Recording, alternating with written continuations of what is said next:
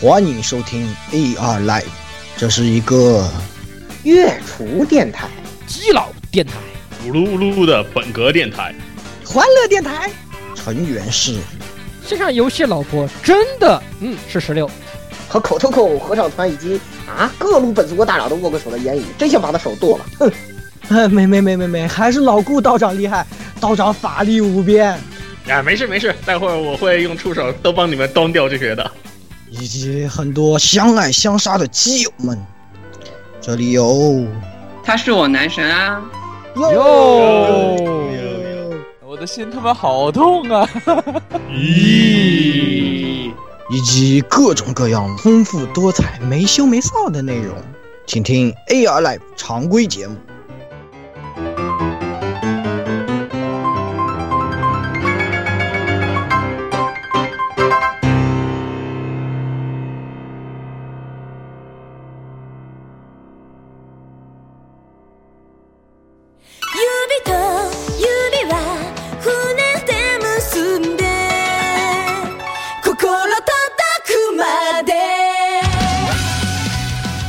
位听众朋友们，大家好，这里是 AR Live 第九十八期常规节目。啊，我是这个突然觉得要干的东西堆了一大堆，觉得这个又干力又开始下降的十六夜宵夜。岁数大了嘛，岁数大了，岁数大，岁数大了，不行，年纪年纪大，年纪大了。不但有很多 gay 你想啊，这两天除了 FF 十五才刚刚才搞完，而且还没搞完，应该来说，还要还得玩如龙六对吧？哎，你还得玩那个这个吃人的大舅子对吧？啊，大舅啊，对呀，哎，是吧？啊，不玩不玩。突然突然突然感觉到，那个腹部呃偏右边这个位置有点隐隐作痛，使不上力气要的。哎，真是人老了，是你还有另外一半呢，对吧？嗯，哎，真是对吧？年纪大了，人为什么会有两个肾呢？对吧？总是一个坏了，还有另外一个嘛。对，那个那个，你你这个话讲的很有道理。那么接下来这个鸭子，哎，大家好，嗯，我是这个。刚刚变身成这个白嫖认认屯的这个火神渡鸦，咦咦，作为作为一个作为一个索匪是吧？哎，是然然作为一个正版正版索狗，突然一下子跑去认屯的话呢，就只好为了保证这个索匪的这个名声，就只好当了个白嫖。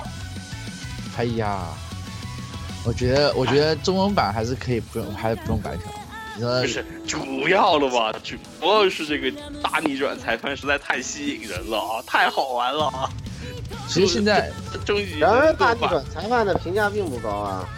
你说，我觉得反正前面我大逆转的评价并不高，评价才刚刚玩完续装，逆转六，逆转六评价我觉得挺好。续装的几次逆转我觉得挺好，然后我打算先把这个 3DS 上面几座逆转的话呢，通过白嫖的手段先给补了。对，现在那个 PSV 想白嫖还不太容易啊，只有三点六零限定，六一的话，一大票重重要的游戏还玩不了。不过三屌丝就比较好，没有这个问题。可能我过段时间等，过段时间我再买一个口袋妖怪，反正我也不玩，我就支持一下，支持一下。嗯，先先这样吧，那个接下来是我那个。嗯，那个大大家好啊，那个我是那个被各位朋友们的言论震惊了的老顾啊，我只是随便说一句可爱男孩子，我的天哪，这家伙，这看到朋友们说说说的这些话我都傻了，什么这这都怎么回事啊？这世界都要完了吗？对不对？这怎么回事嘛？真的是惊呆了。本来我们觉得这个那个找找点那个声音甜美的女播音不挺好的吗？怎么大家都这种反应啊？我也是傻了，怎么会这样？这个世界变了，世界世界线发生了变动。我们现在这条这条线这条世界线一定不是阿尔法世界线。对对对，我们就老老实实当基佬电台吧，是吧？是是 gay gay 的世界线。对啊，是是是一是一条代是一条代代号为 gay gay 的。什么？你们要当基佬电台？我跟你讲，我要跟你们划清界限。我不叫鸡，谢谢。不是不是不是，不，我们是机器的机，机器的机机了。我们是机器的机，对，玩玩具的，对吧？那个，你看那个，我我刚刚那谁玩玩具达人是吧？这个刚安利了我一个反浩克是吧？挺好的是吧？就是这个可动有点蛋疼啊，有点蛋疼。哦，那个体型的可动很好啊，不要黑。不是不是，我没有黑啊，我我黑我还我还玩它，对不对？来，这个呃，这个玩具达人 Z 叔，我的天，其实我根本一点都不知道什么是玩具达人，我从来也不买玩具，你们都是在黑我的 Z 叔，你们都是在黑我的。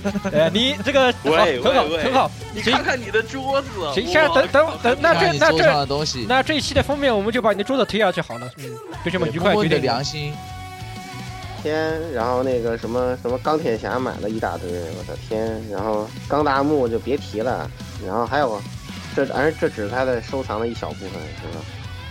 变形金刚也没少买吧？估计嗯，对呀、是啊，哎，好了好了好了，先先绕过这一页，我们说新闻。呃，那个你等等，你你还忘了两个，一个一位长者跟一个区区呢，对呀，来先来区区吧。哎，大家好，我是休了一个礼拜 CP 十十十九反图的，嗯，区区。然后我我拍的最好的是 Saber，然后我并不能约到 Saber 的区区。因为你是区区，所以你约不到，你又不是土狼，对不对？我想拍 C，我想拍 Saber，我想拍 Fate，东方也约不到，我操，最气了。或者你说你你就算穿越到另外一个世界线当车夫，或者再再穿越到另外一个世界线当那个啥，你也还是约不到 C 位啊，对不对？好气，真的好气。对不对？我就是属于那种一召唤一定是蓝色的人，对吧？但是我觉得你当那个车夫就应该向以纯学习你还是比较有可能。嗯，他跟乙醇那那我觉得赶赶不上，你知道吗？这个次元不同。以晨这两天已经沦落成私房摄影了，对吧？你不要老随便抱人黑里条，而且瞧你笑的这贱样，我真是受不了你。来，长者来，快把他批判一下。没有，我我我我我哪敢随便批判区区啊，是吧？这么这么难得的机会，能跟区区一起合作一次，非常感动，你知道吗？对，各位各位网友、各位同学，还有 AR Lab 的同学们，大家好，我是这个目前为止正在双开 A 十八跟如龙六的老蔡。你还打大我 A A 十八终于凑，我是终于凑够了推荐状，可以去那个罗森菲尔格去参加考试去了。这两天玩游戏确实进度落下的比较多，这个确实没没没办法。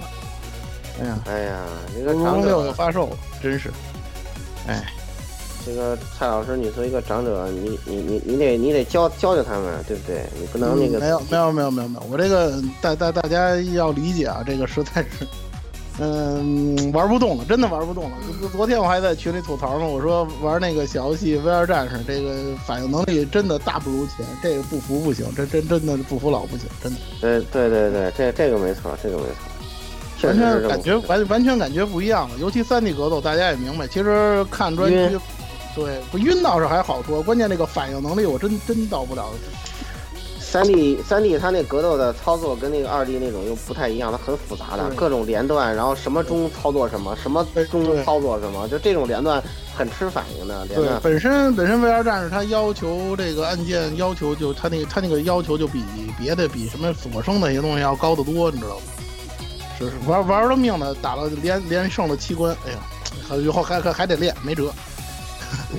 没事，我觉得你玩 VR 没没动力，你玩那个女女子摔跤那个那个那个好玩，那个有动力。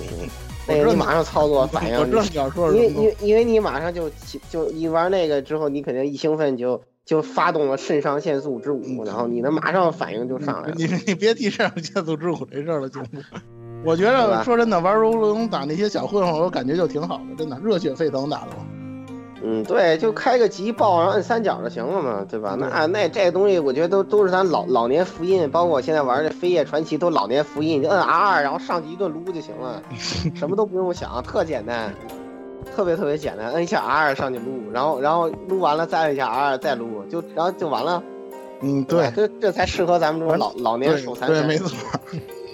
好 好，这个这种这种充满老年纪性和这个成年味的话题就到此结束吧。我们赶紧，赶快现在接下来就还有成年味儿的话题。哎不不不，现在所以说现在先暂哎暂暂时停止一下是吧？所以要赶紧先进入我们相对新一些的对吧？新闻环节来说点新的事新鲜的事情。那么首先还是新鲜新鲜的事情就充满了成年味儿，是不是啊，石榴啊？哎 是是不是啊？对啊是啊，充满了成年味儿。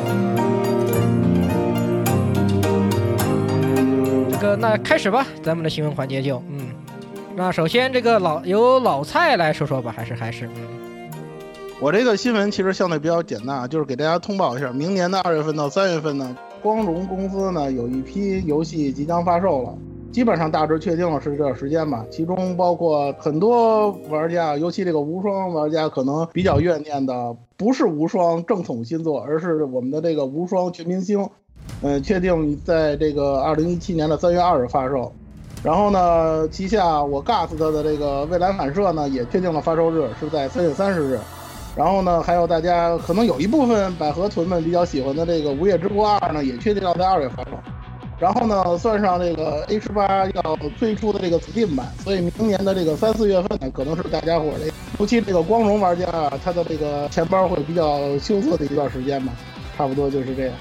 嗯，好，还有什么别的要补充的吗？嗯，这个关于无双全明星，我说两句吧。因为无双全明星前段时间好像是公布了这个，呃，试玩环节啊，很多玩家都在吐槽说这个画面，就画面先不说啊，就是这个这对话框啊，什么 UI 什么，太像某某某某某 Persona 了，是吧？反正我的感觉啊，就是无双系列现在很多玩家应该更加期待的是这个《三国无双八》。未来，呃，我 GAS 的这个蔚蓝反射呢，目前是这样，就是它公布了战斗画面了，呃，基本上呢跟那个工作室虽然说 UI 不一样，但是基本上看起来玩法跟工作室没有什么太大区别。进一步的情报呢，也目前也不是很多，所以呢，大家呢可以，呃，进一步关注这方面的消息吧。呃，A 十八的 Steam 确 Steam 版确实是一个让我感到很惊讶的事情，因为这个工作室在进入三 D 化之后，终于有一款作品登陆 PC 平台了。那个我知道国内和很多玩家呢都是在这个 P I 呃在这个 Steam 平台这个玩的，呃希望大家呢能够支持一下我们 GAS 的作品吧是吧？呃能喜加一的话就喜加一是吧？就是这样。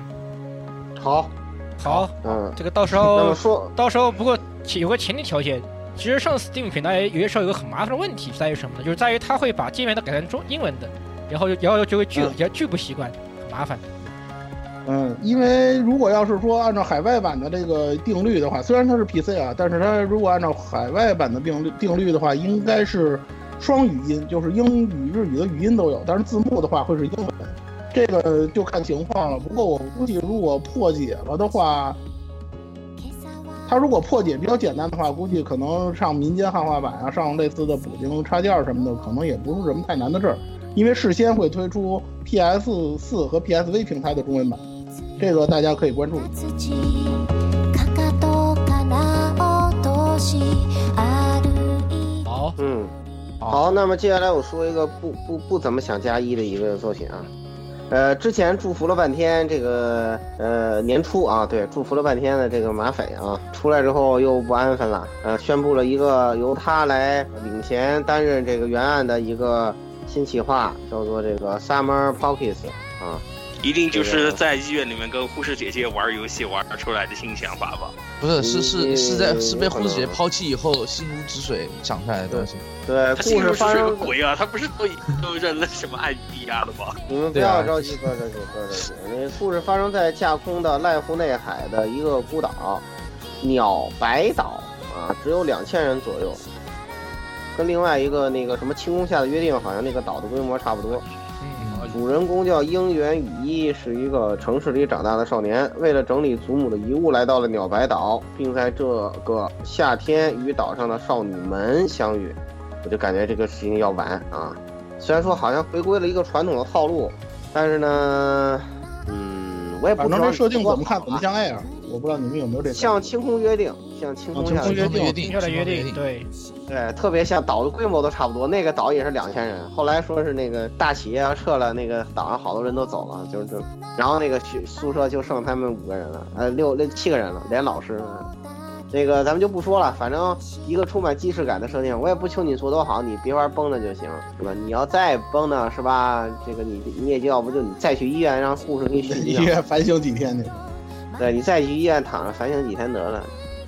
呃尤其这个阵容，你说你这怎么想的？你请这个 Naga，哎呦，打新岛西，哎呦我的天，要完，哎呦。他不他不是有和权吗？那干嘛不是就个 K 是家的吗？对啊，那个是 T 社自家的呀，这倒很正常。关键是这哎个这个请你说把这个剧本你找来个新岛西这个卫史达人是吧？这个就有点难以理解了。对，这个好消息是不是他自己那不就是？这这有有有人在眼泪里面加屎了吗？不就？对对嗯，你我的我的眼我我的眼我的眼睛里面被一大坨屎敷上了。哎反，正反正他他自己去做音乐了，音乐还能听一听，我就准备下个 OST，对吧？游戏什么的并不关心。然后至于原画那暂时个先观望，音乐的话暂时先观望。呃，至于那个和和泉的话，呃，科普一下，这人是给那个以前有个社叫愤社这个做原画的，呃，比较大家最近哎最近可能比较熟悉的作品的话，大概叫《纯白交响曲》，就这样。对，射都叫不是粪射吧？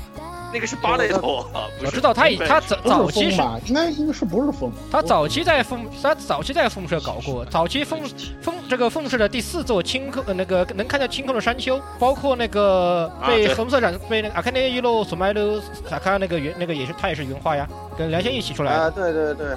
但之后才知道人家现在是在巴雷特嘛？嗯，那后来转到咱们就巴雷特了。不要不要纠结别的问题了。这个如果大家对这个当时麻枝的一些想法啊有兴趣，可以看这个电击 GS Magazine 的采访啊。这个游现在这个游戏的官网也开通了，关注一下吧啊，适当关注一下吧啊。虽然说 Y 总肯定要吹，但是呢，我们纷纷表示不看好啊。啊，对啊，因为外头，因为这个东西对吧？越有新导戏外头肯定是要出一波的。我我想到没有？哎，没事儿，出了出了再说，指不定几年呢，别着急。啊 哎，对对对，你这个关键是这话讲的，对对对，前提是他得拿只能给自己续到这个游戏发发售。呃，那对于这个 K 社这个作品是吧，我们就先说到这儿，还不知道新作哪年哪月呢？啊，那个接下来由十六二式大大发动艇来给我们讲讲这个他最近又要载起来的一些艇。啊，对，啊，首先第一条第一条船啊是，啊，对，我们现在不开车，是开船啊。这个第一条船呢是那个，啊，我们非常喜欢的一部叫《万想学生会》啊，俗称《欢乐的学生会》呢，这个部动画它决定将制作剧场版。哎，这个至于它剧场版是怎么样的呢？没有，还暂时没有说到非常详细的消息，就是只是说了要进行剧场版化。至于只有一张图而已。对，只有一张图，因为它是纪念十周年嘛，它这部也是连载十周年的作品了。这个上映日期呢，暂时定为二零一七年的七月二十一日，还挺早的，还早还早。所以咱们还是很尴尬，这个在在在电影院里看黄段子，觉得很尴尬的一件事情。聚聚众看黄段子，对啊，聚众看黄段子，这。哎呀，这个是吧？嘿嘿，这个这他妈就很尴尬了呀！哎呀，我很好奇，关键是这种这种片子内地不会引进的吧？那肯定不会不可能。这么黄肯定不段会引进啊，大哥了。快醒醒！不不不，香港可以看，你看香港还有黄赌毒呢，我准备一月去来一波。哎，嗯，是。二元ですでにハングリー消化吸収にあ那么下一条呢是关于一个啊非常著名的啊，我们俗称于我们俗称那个叫那个猫的那个游戏《巧克力箱子蓝》 啊，那个这个东西是在 Steam 上有发售的啊，大家不要想歪啊，不是什么，并没有什么什么什么嘿嘿嘿的内容，对不对啊？是那个也是由我天朝啊，现在虽然已经现在虽然现在已经基本定于日本的那个撒尤利样啊作画了一个游戏呢，它也要正也开始了 OVA 的众筹计划。哎，至于这个 OVA 到底是黑黑黑的还是不黑黑黑的呢？那个就我就不知道了，对吧？这次具体的消息的话，在东卡米四九一上面会有具体的一些新消息放出。啊，至于众筹，对吧？你们你们爱猫的各爱猫的各位猫奴们，是不是要该 表现一下？是不是？哎，这游戏销量不错，嗯卖的根本就不是猫，根本就是只是萌妹子而已。哼，嗯黄油啊，作为黄油销量能到这个程度，简直令我惊讶。还有 VR 版哦。对啊，哎，反正这个这个你们不要瞎说这些大实话，对吧？Steam 上哪有什么黄油啊，对不对？哎，这么正常的全年龄向作品，哎，你们这些人不要瞎说这种事情，好不好？关键看你的，关键看你的角度，就跟你看那个李村老师的《Strange Stone》的那种本子是一样的，一个道理。看你怎么想了嘛，对不对？仁者见仁，赢者见赢，是吧？哎，我也希望我我在每周一上班有这个起床气的时候，能能能够碰到这么一个那什么，对不对？嘿嘿，哎，哎，好，快醒醒，快醒醒！快醒醒，快醒醒！好，那这个反正这个这个对吧？小萝莉的话大家很喜欢，对啊，虽然很萌，然而这个东西如果要从动画化会怎么样，还是个问题啊。这个是吧？动画化跟原画差距大，又不是一天两天的事儿。哎，这个咱就咱们让我们到了十二月二十九号正式开始的时候啊，继续关注。哎，有钱的大概喜欢的，赶紧赶快赶快去众筹对吧？感觉投钱对吧？哎，投币去了。哎，那么今天的这个新闻环节呢，就先到此结束啊。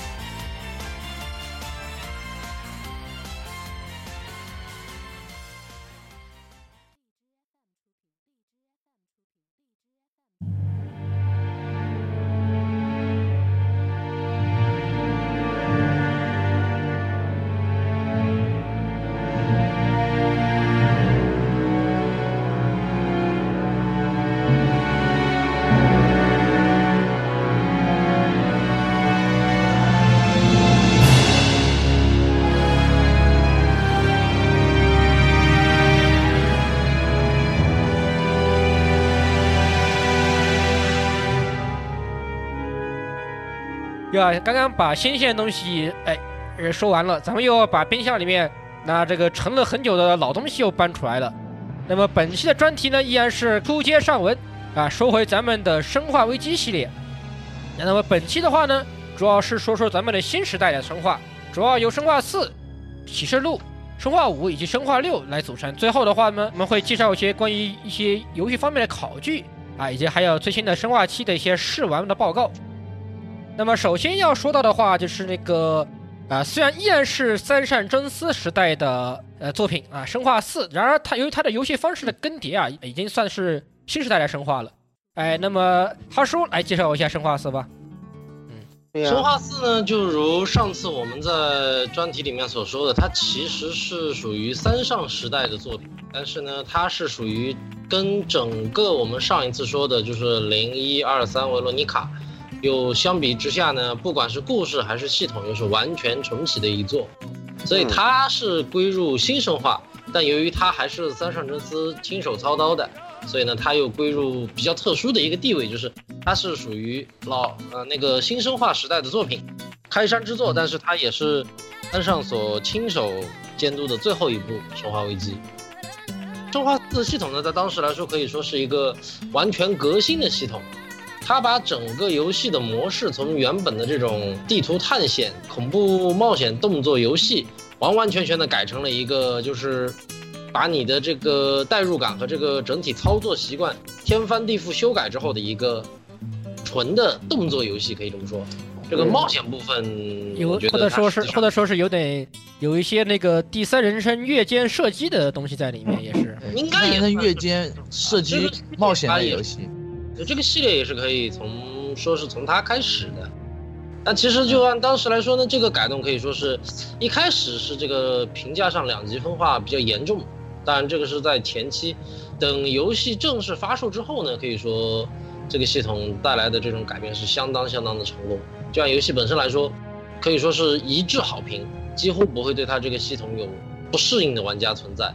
那从系统改革上来说呢，这个就是给老的这个系列注入了全新的生命力。那它的这个改革可以说是非常非常成功的。从游戏本身来说呢，就生化四非常的好玩，可以这么说。就是，甚至我觉得它如果抛开画面因素不谈的话，它比之后的《生化危机五》要优秀的多。当然，这是我个人看法，大家有不同意见。嗯、我一定程度上同意，因为那个每回我见了就要拿小刀捅死的商人，实在是很有魅力。好想在他那里买买买，区域就再也不会出现了。要考虑这个问题啊。对呀、啊，所以说我一般买，每次买完之后，那都是拿小刀给他。嗯。那说回游戏本身来，那就《生化四》来说呢，它。呃，各种各样的系统改革，可以说让整个游戏的体验和之前的《生化危机》就可以完全的分开。它这一次生从《生化四》开始，《生化危机》正式进入了全新的一个系列时代。它不再是原以往的在一个固定地图里面，就是说那种贴图背景，然后进行冒险。是，当然维罗妮卡在这一点上是是有极大改进，但是从操作方式各方面来说，维罗妮卡是没有。和其他的生化严格区分开的，但是从四开始呢，是完完全全的、彻彻底底的抛弃了以往的所有系统，可以说是新的这个开山立异的这个新作。嗯，没错，变化确实非常大。这个、对，而且从剧情上来说呢，但是剧情上比较引人争议的地方呢，就是在于，呃，把之前的埋好了整个系列的病毒线，可以说完全彻底的抛弃掉了。然后呢，啊、对，开启了一条全新的寄生虫线。当然，这个从故事剧情上来说还是比较说得通的，因为按《生化四》的发售时间，它已经和我们九八年的浣熊市事件过了很多年了嘛。那《生化四》在游戏时间上也进行了重启，就它确实也在现实时间中对应到了那个零四年那个阶段。所以，安布雷拉在浣熊市事件之后。啊，引起的各种国际舆论啊，什么样什么样的这这些事情，那导致公司垮台。所以这一次的事件呢，也是从全新的一个寄生虫事件来写。当然，因为生化三之后到生化四发售的这段时间呢，这个卡普空中间对于生化系列作品的填补啊，其实是呃几乎没有什么填补的。所以在这一点上，当时这个剧情还是引起了一个比较大的争议，就是感觉好像前面你什么东西都没有交代完，然后在这里呢，突然一下子就切到了一个全新的系列去了。当然呢，卡普空自己也意识到了这个问题，所以他卡表在后面在对于浣熊市的这一部分作品，还有安布雷拉的整个历程之中，他不断不断的进行这种作品补完嘛。那包括这个安布雷拉黑暗年代记系列，对吧？还有包括这个浣熊市行动或者说启示录，都是在为以前的这个空白的这段时间，让新系列和旧系列之间连续起来一个更好的这种衔接。其实最关键的就是玩家一开始接触四代的时候就发现，这个安布雷拉怎么说垮台就垮台了，就这个东西对交代非常突然。当然，主要是因为它时间线上已经过了六年的时间嘛。嗯那六年时间，其实一个公司这样垮台，那实际上是说得通的，对吧？但只是说它这个有这种可能呢。对，只是说它这个在交代的过程中，它这个很突然，因为之前的几代我们玩完，那还是围绕着安布雷拉一直来走，你突然四代开始就告诉你这个公司已经完蛋了啊，我们没有现在说前因后果跟它没有关系了啊，我们重新往别的地方走吧，大家。然后这个老蔡，你来回收一下你这个高新男这个梗。哦，这个应该是大家在玩完这个四代之后总体的一个感受吧，对。呃，我们的利昂同志这个在这座当中大变脸，是吧？从一介小小的警察是吧，变成了这个总统的这个是吧？一个应该是这应该叫总统的什么职位？保镖，保镖是吗？是保卫吗？保镖，保镖。对，然后他呢，其实这个高信男的梗基本上就应该是从这里来的吧，因为大家能想象到给给总统做这个私人护卫，这是一种什么样的概念吧？其实，在《生化三》结尾的那八张图片里面，有一张就暗示到这一点。当时就有玩家已经开始吐槽，就是说这个，哎，李昂看来以后这个要成为政府高官了，啊成为政府特工了。呃，《生化三》最后的那八个、八个图片。其实这还是个伏，其实这个四代本身这也是个伏笔，因为这个伏笔要解开要到六代了。待会儿我们提到六代的时候还能提这个事儿。而且最关键的问题是，他四代有一个任务嘛，在游戏的过程当中，他要保护阿什利嘛。阿什利是总统的女儿对吧？应该是。呃，对，总统女儿被绑架了，所以对被绑架了嘛，所以大家要一会儿呢，就可能产生各种各样的联想，各种各样的意义嘛。基本上就是从这几件事儿吧组合一下，就觉得。呃，李昂那个人生嘛，咱们在前上一期也说了，李昂虽然说丢了女朋友嘛，但是现在一看就是人生飞黄腾达，是吧？丢了女朋友，其实那个伏笔我们当时也都猜得到，丢个屁了，只不过是看以后什么时候再来演出戏而已嘛。对，无所谓了。这个他这个从从这一代开始就威威猛了起来，而且这个扮相从这这一代就开始一直变成这这种扮相了。分头没有没有，发型和生化二时期其实没有太大变化。我们看到觉得最大的变化其实是因为技术力的改革，这个这个你们要相信。嗯、是，这倒是，就跟劳拉一样嘛。四代化有一个比较不一样的地方，不不也不能叫不一样吧，就是有一个我比较喜欢，就是他那个红外瞄准啊，特带感，你知道吗？就是停不下来，就我就特别喜欢他那个红外瞄准。热热爱它、这个，应该是对，应该是从这座开始啊。虽然它不是最开始发明这个月间视角 TPS 的，但是从这座开始，很多很多游戏，可以说 TPS 游戏都借鉴了生化式的这个操作。嗯、我觉得最对，因为这算是一个和就是和传统 FPS 以及动作游戏都有这种呃可以说结合的一个非常好的一个例子，就是他把射击游戏和传统的动作游戏，因为在生化四里面这个体术的概念，呃，可以说首次发扬光大。而且大大加强吧，应该说大大加强，它也比较平衡，关键做的也比较平衡。电锯男这种梗也是从第一次从这种恐怖电影之外，对吧？对，在生化危机系列里面给我们来了一次比较大的这种各方面的冲击。嗯，这个电锯男确实是这个，在这一座里头是，嗯、呃，为数不多的恐怖要素吧，应该应该这么说。嗯，这个这个作品里头，从从这个什么打打毒枭啊，到这个什么。就还是一股那什么味儿，就就利昂就从四代开始就越来越越在在那个那个路上越走越远了，是吧？啊，就是一股美国大片味道，越走越远，永远回不来。好莱坞大片，特别好莱坞。然后他首他首先他是救总统的女儿，然后救总统的女儿路上顺便那个勾勾搭一下那个大毒枭的女儿，是吧？这真的是可以撩妹，各种撩，服。万花 丛中过，片叶不沾身，是吧？那要不是因为里昂这？这人就就爱就爱的爱达爱达姐姐吗？哎，艾达姐姐这次这个查岗查的不是很严啊，对吧？这个他俩这个 long time no see 也是一个他成为这个名台词名台词啊？对嗯名场面之一。百对名名场面之一，俩俩人这个体术，就是还有这个应该砍掉砍死的这个卡表摄影师，他穿个旗袍这么翻，怎么都看不到，嗯，铁铁臂上，又是对啊，你这个 你这个摄像师是怎么回事啊？你这个没有你你盒饭没有了，真是太太可恶了。人家当初多玩家都是 I'm angry 是吧？呃，谁说的？大家纷纷就开始各种用这种高低差这种类似的问题来不停的寻找，但是还是看不到可以看得可以看得到，可以当然而你可以可以可以看，然后虽然你看虽然你看不到艾达的，但是是但是但是可以看到艾什尼的呀，哎，对吧？艾斯里的可以看到，艾达是看不到的。你们肯定不哎呀，看那可以看那个到 PS 二版有一个 Separate Way，哎呀，你们好快呀！我今天想想办法是吧？你们你们这个话题不小心怎么就没事干又去开车了？这个没有开车啊，对吧？因为不是我们开，是李昂在开，而且李昂最后赛艇了，我说错了吗？没错，没错，里是赛艇。昂最后对对，没错坐坐快艇走的。对，一可赛艇啊，对赛艇赛艇。李李昂最后公然赛艇啊，还是带着个妹子一块赛艇啊？啊，我们说回游戏，说回游戏了。那作为这个，其实就是说刚才说了那么多，从战斗系统到这个 FPS 和这个动作游戏的结合，但说到底呢，这个《生化危机》本身它是作为一个恐怖游戏作为最早的先烈和开端，对吧？那说回这个恐怖要素上来，那整个《生化四》我觉得在这个恐怖氛围上啊，前后其实做的还是比较好。前期当然他这个前后的恐怖感觉给我，就我当时玩的时候这种感觉，就因素不太一样。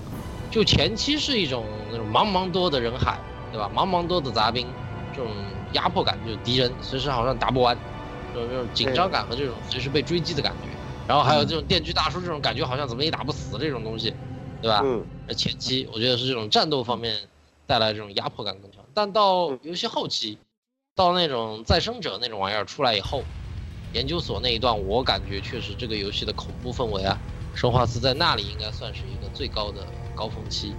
就嗯你特别隔着那种铁栅栏，在那种地方听到那个再生者那种喘气的那种声音，嗯，当时其实一个人玩的时候，感觉那种哎，很久违啊，这种玩生化许久没有体验过的这种恐怖感的氛围，突然又回来了。对他那个玩意儿不好不好杀，确实确实有有点小麻烦。所以这个这一点啊，我要说就是，呃，先提前差一下，就是在五和六之中啊，我是完全没有体会到过这种感觉。嗯，四在这一点上，就是说它在完全革新的系统之上呢，它在恐怖感的氛围这一点上，我觉得做的还是比较不错的啊。毕竟是三上的作品，他这方面他还比较用心一点。对，但是后面五和六上嘛，就可能哎，这个到我们到时候讨论的时候再说吧。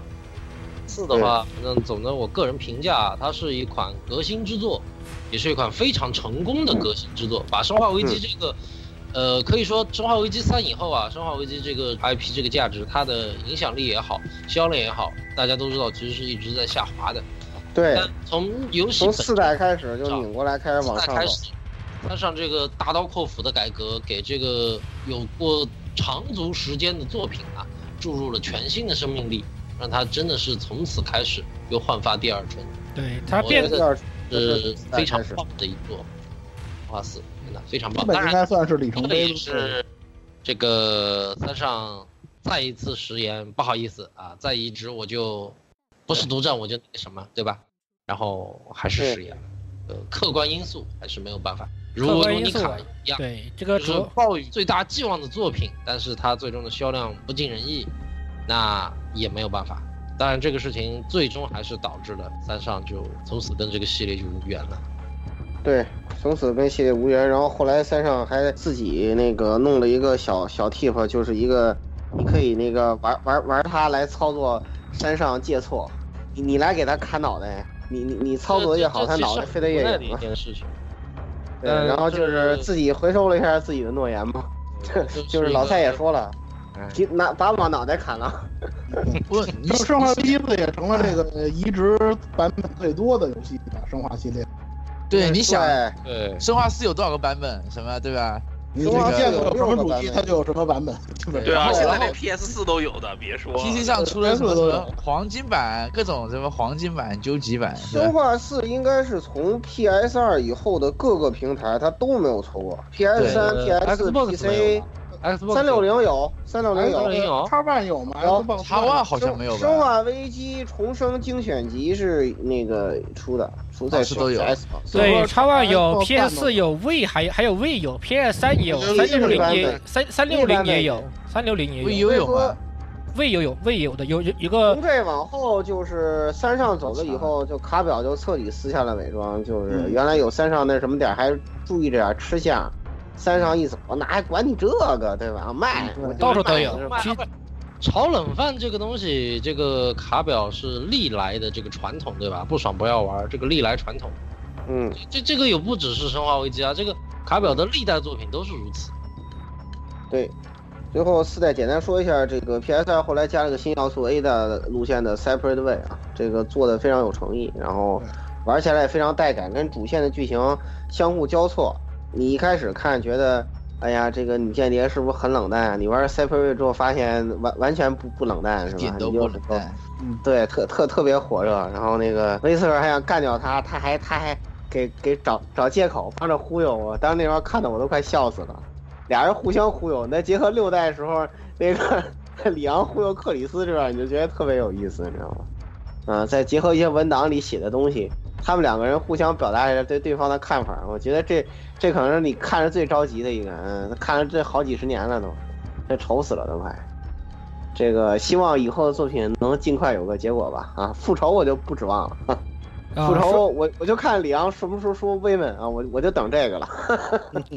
生化四还是有些东西好像好忘记提了，就是道具箱没有了呀，变变成这个呃，对，变成那个系统上是完全革新了呀。对而且呃完全而且它的那个道，它那个道具道具栏也变成这个暗像暗黑破坏神一样的那个，就是有不同的武器占不同的格子，你还得去拼拼凑凑，对，吧你还？得调配一下，不断的翻转武器，然后以最大限度利用你这个空间嘛。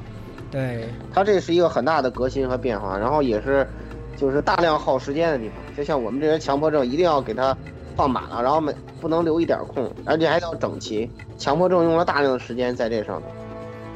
另外像你吐槽的有武器商店的，对，嗯你不不是那个戴了个黑兜，穿了个黑斗斗篷，一个黑兜帽，要 Welcome welcome，我靠，而且主主要是这个人，这个人可以干掉，而且这个人呢，他的配音跟分头是一个人，对，对，他是利昂自己配的。分头杀分头。其实那个斗篷一掀一仙女还是个分头。不不，难难道难道你不应该说那个四次他的四次元斗篷吗？不是斗篷一拉开，什么武器都都能往上来一挂，四次元斗篷，然后会瞬移，对吧？哎很瞬移你到你不管你往哪儿走，那个他还还在一些那个你你都过不去的机关的后面，也不知道他怎么过去的，杀杀过了无数的 兄弟才是梗吧？你们这些人啊，重点不是他无数孪生兄弟吗？为对啊什么扯到他的这个这个是异次元斗篷上去？兄弟才是梗啊！然后其实其实最后实际实际上证明过，这狗屁的兄弟他妈都是他一个人。实实在一个人对啊。但所以他关键还是他那个第一次见到他，然后一一拳把他打死了，我靠！然后转头你就再也见不到，至少在这一这一关的这个区域里面就再也对见不到这个区域是见不到的，你只能刷新，在那个之后的地图刷新之后，你才能看到在另外别的地图那个他。而且那个打瓶子很搞的，对，但有个很有趣的小游戏，因为毕竟它是个新的射击系统嘛，所以在有很多这样的这个小游戏场所，让你练练练习你的枪法，而且提供了丰富的隐藏要素在里面，就是你可以它会给一些额外的这些奖励在里，也是比较不错的地方。是。哎，这个作品真的是给我们留下了非常好的印象，各个方面。然后对于一些老剧情的延续，对于新的东西的探索，然后，嗯、这一次的这个无敌装备也比较不一样，就给艾什黎穿了一个大骑士头盔，骑士装甲全身的。恶魔那个魔界村魔界村的崽儿，对，对魔界村魔界村的那个那那个装备，然后魔界村那个那个屎一样的游戏，我天呐，当年 FC 大家可能都吃过一魔坨魔。界村我还是蛮喜欢的，虽然那个超好玩的，魔界魔界村可是神作，我跟你说，绝对不是，但是但是手很感还是一难啊坨，手感一坨屎啊！主要是在于那个我们的主角跳起来之后就是坨石头，在空中不能对，微就是你跳调方向起。来之后就决定了，对啊，所以说这个这个这一次也弄的这个有梗，就是他根本那个非常重嘛，然后所有人都举不举不起来。然后对啊，所有人都非常起来，然后李阳下楼梯的时候，只要一接他都会，哦，呃对对对，会被闪到腰，还会。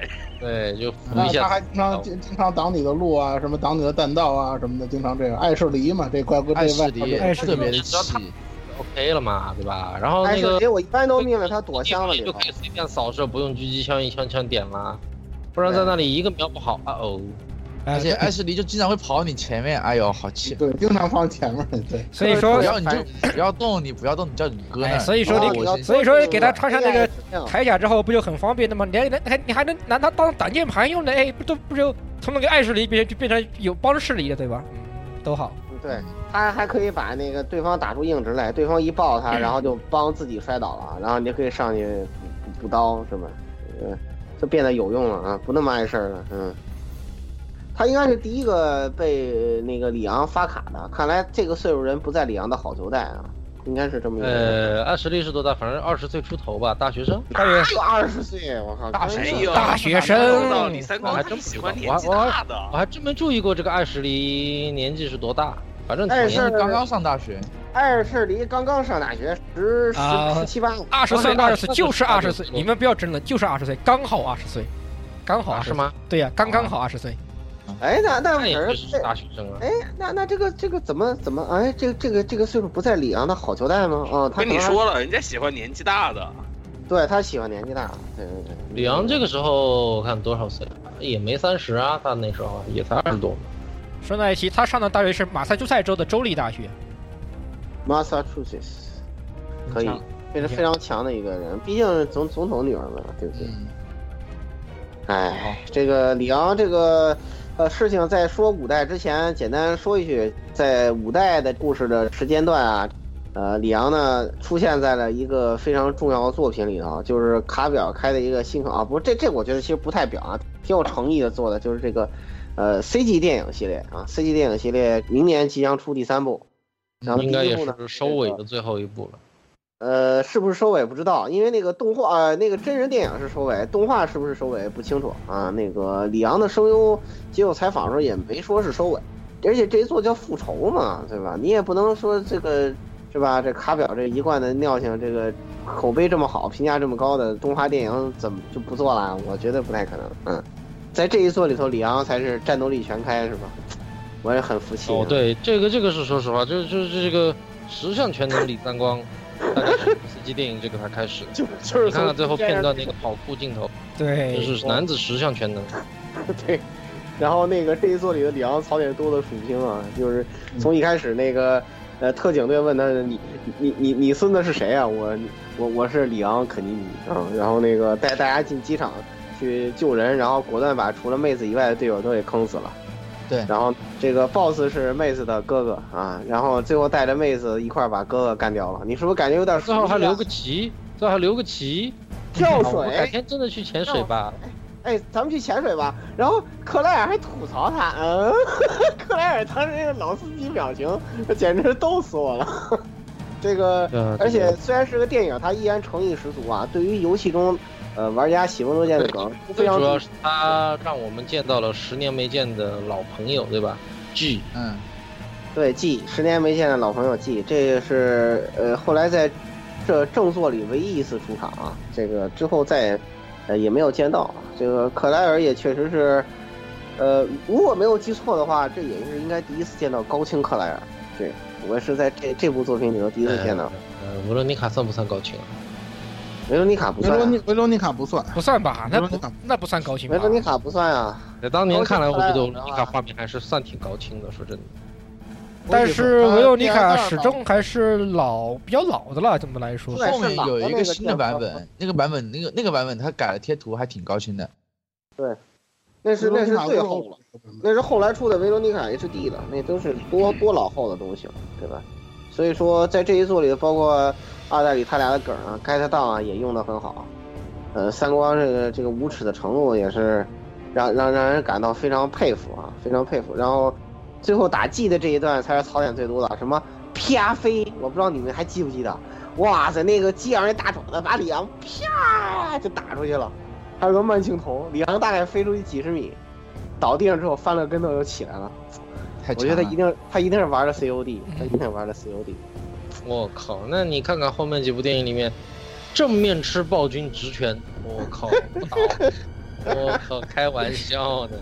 一定他一定是强化人，对，一定是强化人。我都我都我都觉得他是不是打了跟跟威斯克类似的病毒之类的东西的，简直这个肉体能力简直强到有点过分了。我杀对我他这杀僵尸肯定是被感染了。对，最最后那个那个他跟那克莱尔配合，克莱尔在那操纵那个东西嘛，然后他在那儿跟这个记忆在那里刚正面，实在是让人感到非常惊讶。对对对，槽点非常多，就是 Z 叔吐槽那十项全能太强了，没有他做不到的。哎，服气，服气。呃，看得我整个人都说实话给我化了也算是生化史上人气最高男主角嘛，这个应该是有一说一，毫无疑问，毫无疑问。他应该是最高人气。应该是。对。应该是因为他话题多呀，对啊，到处他到聊妹暗他到暗黑连暗黑离台记都不忘撩个新妹啊，你这能忍吗？这个。疯狂撩妹，他就是万花丛中过，片叶不沾身。对，然后然后然后这个呃名言也越来越多嘛，对吧？一个词的名言，我觉得这是唯一一个啊，这个所以说我也非常期待明年他冲谁说这句话啊。我靠，他对这句话一般都是吐槽王姐姐的好吗？一般都是吐槽王姐姐。嗯，四代不是吐啊，四代也是吐槽王那。是啊，四代怎么不是？就都就是吐槽姐姐那个那个第二部第二部电影版也是，不过当我们说完五代再说吧，嗯。好嗯，第，二然后我们继续说五代的剧情。总结一下。但就如我刚才之前说的啊，《生化危机四》是一个完全完全的新系列的新时代生化。从这一代开始，《生化危机》走上了完全不同的一条路子。那么它不管是系统也好，不管是整个故事流程也好，然后各个角色的演出，呃，从各方面来讲呢，都是给《生化危机》这个老的 IP 引入了全新的一个生命力。当然呢，这个游戏本身来说，它也是非常非常的棒。那无耻的卡表呢，在今年当然哦不对，呃，在去年吧，呃，果断又出了这个趁热打铁，或者说是这个旧酒新瓶的《生化危机 HD 终极版啊。呃，这个到底是不是终极版呢？我们也不知道。反正现在不管在 Steam 或者是说那个 PSN 或者是云平台，大家如果对于这个这部作品当年没有好好玩过、错过它的话，我还是很推荐大家去买来玩一下的。《生化危机四》不管怎么样，它始终是三上亲自操刀的最后一部《生化危机》，那么也确实是一部非常值得玩的作品。对，你想你是你用什么平台，你手里有什么平台，你都能玩到，这是这个作品一个最大的优点，太方便了。其实本身三上不想这么干的。哎，至是吧？至少现在生化就是对于各位各大 PC 党来说也是非常的亲切的，对吧？哎，PC 上面你都你是你都可以玩到生化凡是系列作品有射。击要素的，我还是想用 PC 玩。我我用 PC 玩这个大概平均命中率能到百分之七十五以上，就我这种老老年手残党，所以我觉得啊，你习惯键鼠操作吗？对特别特别习惯不习惯键鼠操作哎。特别特别特别特别习惯。生化四当时我尝试了一下键鼠操作，我感觉我快晕三 D 了，我靠！不会啊，我要不用是是因为你那电脑的配置太好了，帧数太足了，它才有也有可能是你的那个你的那个视角拉太大了，你视角太大了也会晕。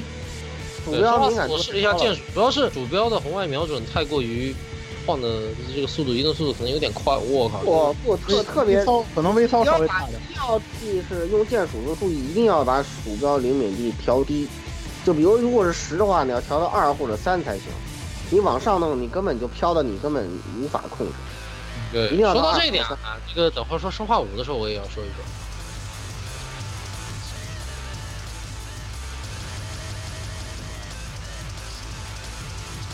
这个生化五和生化四虽然操作系统完全的一毛一样，但是这个生化五才开始玩的时候，它那个转向和视角就让我有一种不适应感，玩了一段时间才才适应过来，这个我也不知道是怎么回事儿。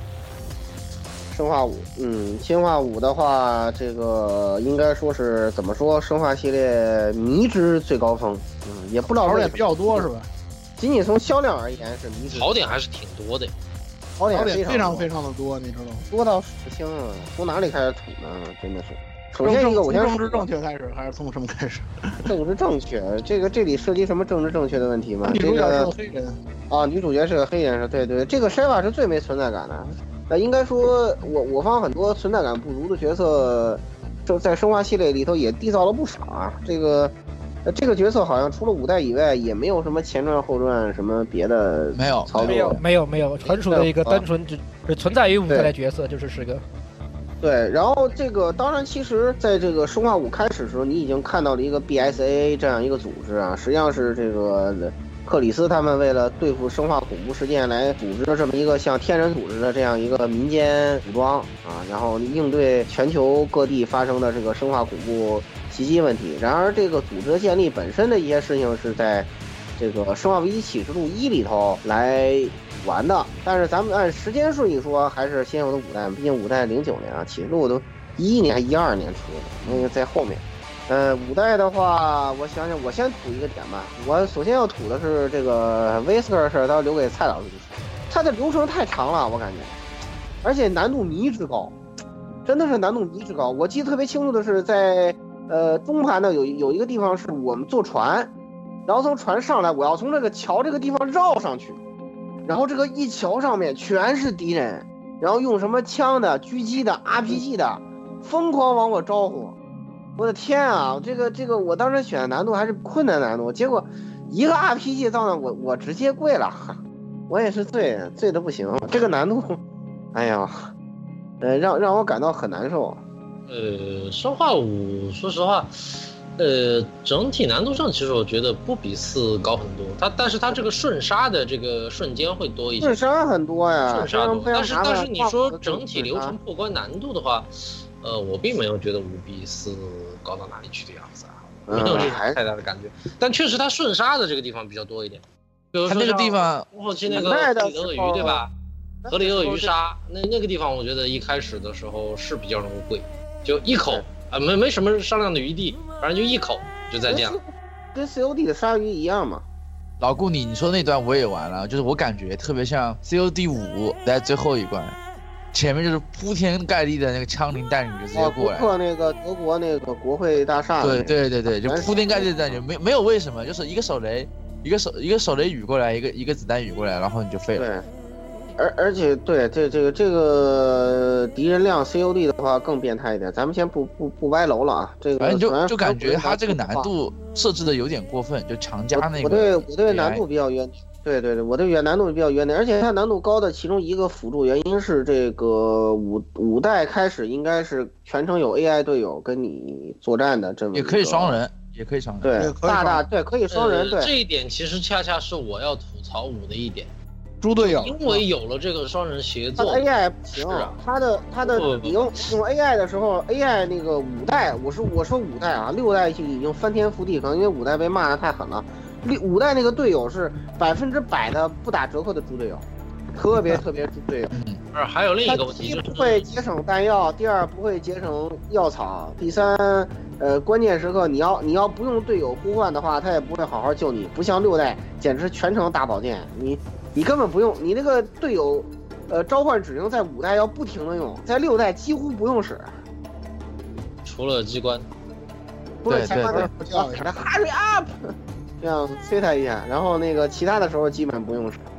所以说这是变相提高了难度的吧？应该说他的敌人强度是以双人来应对作为基准的，但是，唉，你你实际做起来真的是嗯无语吧？然后那个我我也在这里第一次吃了祭死 QTE 的鳖吧，就是那个有一段那个摩托车那个飞车恐怖分子的那一段，哇、我就不幸就被车轮子爆头了，操，反应慢。P 生化五是比较多，还有一个就它这个双人模式啊，就从头到尾两个人，削弱了生化危机一直以来最重要的一点就是恐怖感，有个毛线的恐怖感啊。生化五是从头到尾还是还是有恐怖感的，真的。那个哦那个鲨鱼那段挺恐怖的，然后那个被那个，呃，有有一段那个我们坐在那个悍马上，然后各种飞车党啊追我们也，也也挺瘆的，那个哎，打的我特紧张那个你只要玩过恐龙危机你就知道那个戏码早就见过了。啊。对，那个但是那段紧张感也很强的，包括打有一个巨人 BOSS 那一段。但是总体来说，由于生化五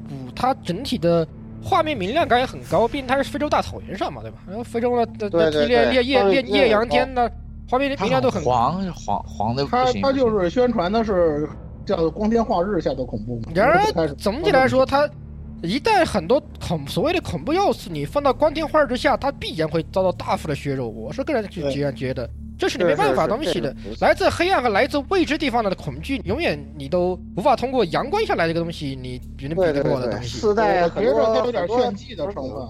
我觉得这方面它有点炫技的成分，毕竟是这个次世代上面的第一款生化，对吧？对呃画面表现来说，倒是生化画面没什么问题非常棒。画面没什么问题，对，非主要是他这个想法有有点问题。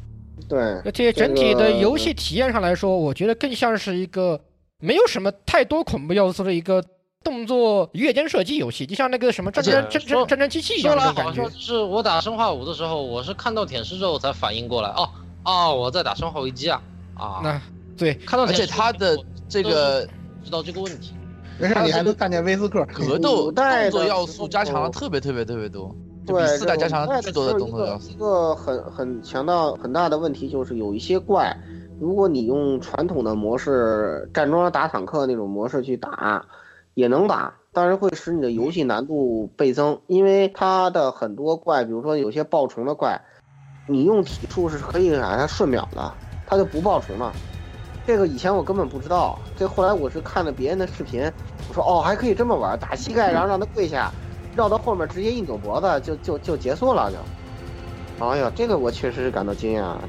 这个难度的 QTE 后来到六代改良了，啊六代的那个高伤 QTE 的发动变得简单的很多啊，当然也使这个游戏的风格就进一步改变了啊。这个到时候讲六代的时候咱们再说。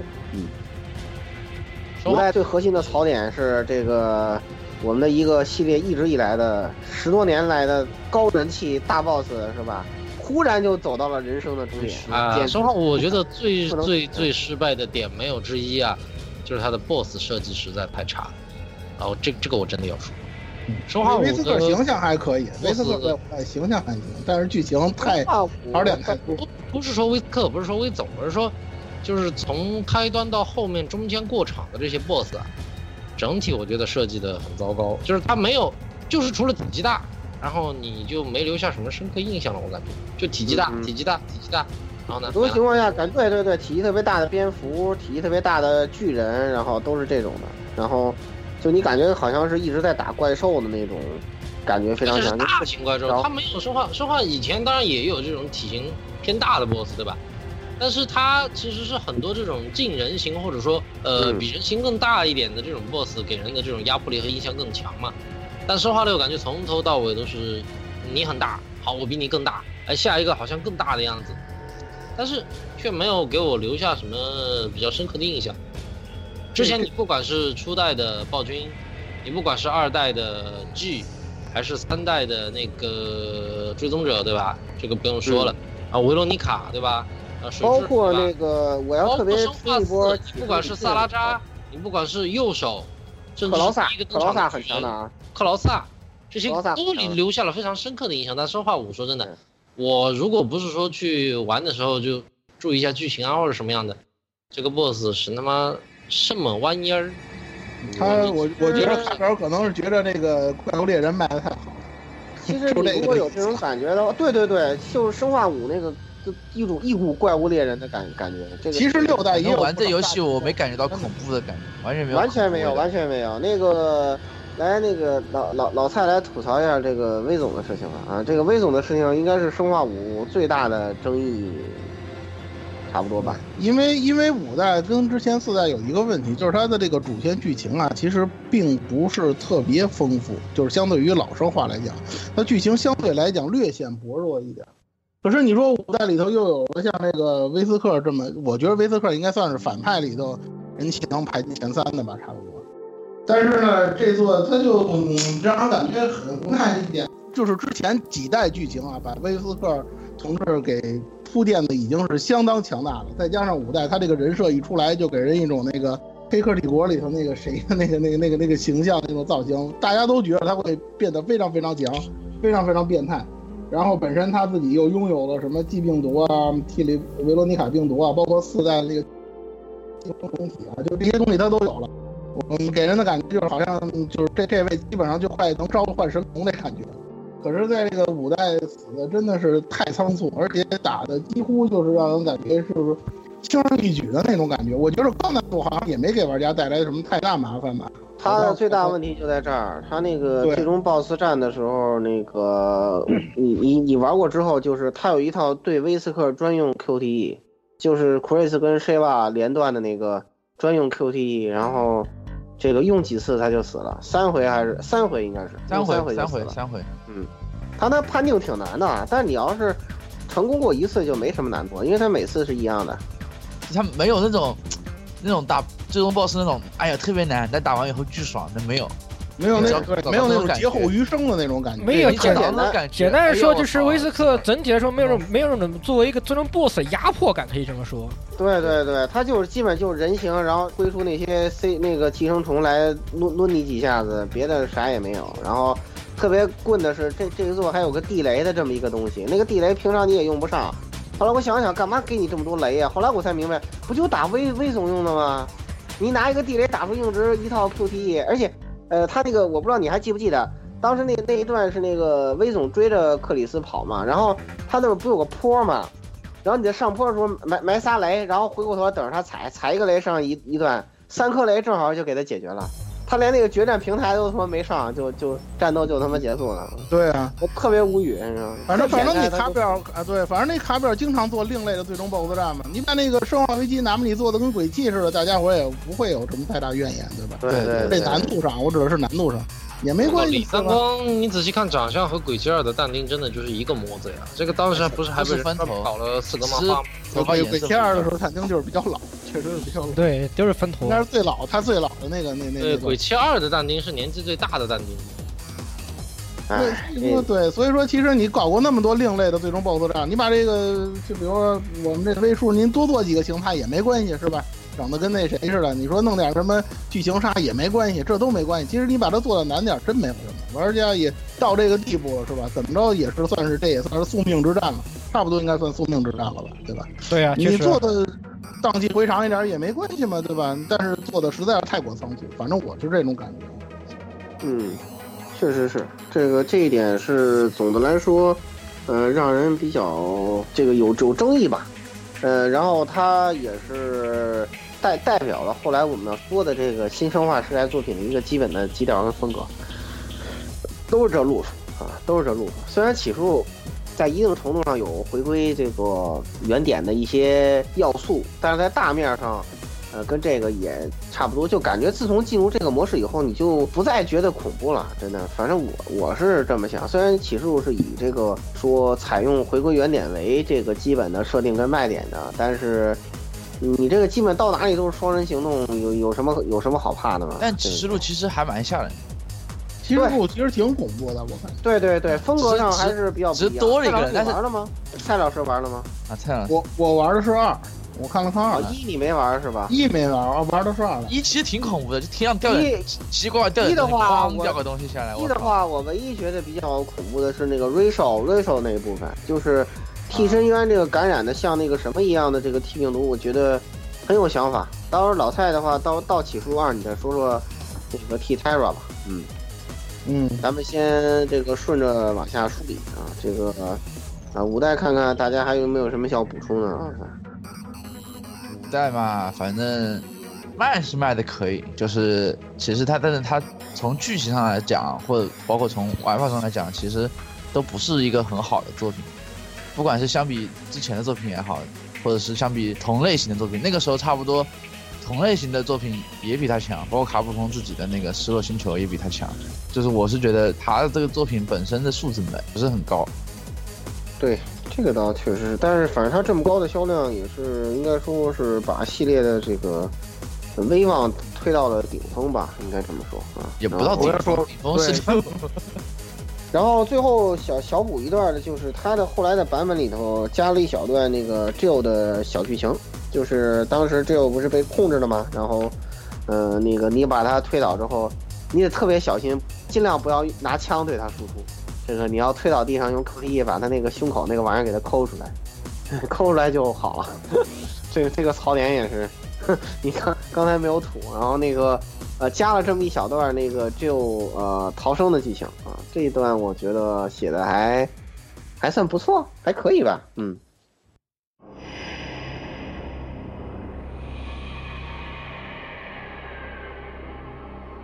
最后那么咱们按时间顺序来说啊这个五代之后呃时隔没几年啊其实在以前生化危机开发间隔还都比较久的然后卡表表呃进入表表表的时代以后，这个开发间隔就短了。你看，之前有经常隔个三四年啊，或者怎么样，然后现在这个都非常短。然后在呃五代以后仅仅三年吧，这个呃是三年对，一二年这个《生化危机六》就推出了，《生化危机六》应该说。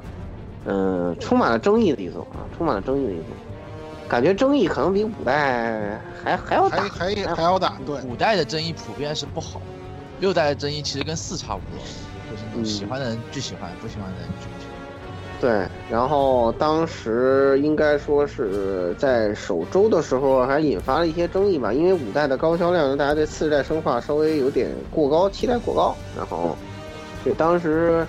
呃，生化六首周大概三百来两两三百万左右销量出来之后，还有很多人唱衰它啊。当然，现在也没人唱衰了啊。这个总销量已经破六百五十万了，也跟五代也差不差不多，说明是金的总会发光嘛，对不对？然后就姑且这么这么这么吹了。这个呃六代的特色应该说是目前为止生化系列里头独一无二的。制作的规模非场景各式各样，然后玩法各不相同，然后故事非常宏大，而且各个各条路线之间呢还互有穿插啊，这个应该说荡气回肠啊，大家这个在各自的路线里都能看到自己喜欢的角色，你应该说得到了很大的满足吧，可以这样讲。呃，那么咱们闲话少说啊，这个先让生化六新玩家。Z 叔来说说你的三光线的感受吧啊，三光线的感受啊，啊，这个我跟你们说啊，我从来没见过那么讨人嫌的女主角，比比那个艾比艾艾舍里还一针见血啊！艾跟他一比，简直是可以打满分，我跟你说，啊，我真的从来没见过那么讨嫌，不是就性格上和各方面集合了我最讨厌的所有类型于一身的大成品。哇这个对也是厉害的，说真的，对，呃，这个这个首先要吐槽的就是这个啊，就是我从来没见过这么能让我讨厌的女主角，这是第一。然后第二呢，就是关于这个场景里面，呃，我觉得这个可能是我玩魂系列留下的后遗症，就是看到那里握着一坨，上去先一刀，如果他是活的呢，就直接把他怼死了；如果他是死的呢，那一刀砍下去没效果也就没效果。但是这个生化六这个，呃，明明我知道，哎，这鸭肯定等会会复活，我先把他干了吧。然后告诉我打不了，打不了，不了，我是浪费子弹，biu biu biu。然后我想着啊，这就是一具尸体嘛，没事了。等到那个剧情一出现的时候，啊，他又复活。你不能让我提前把他干掉吗？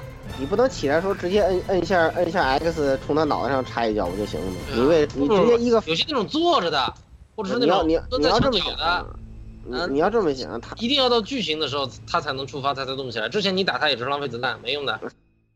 我这种剧情，那就是燃烧燃烧手榴弹什么的，我也都试过了，没什么用的。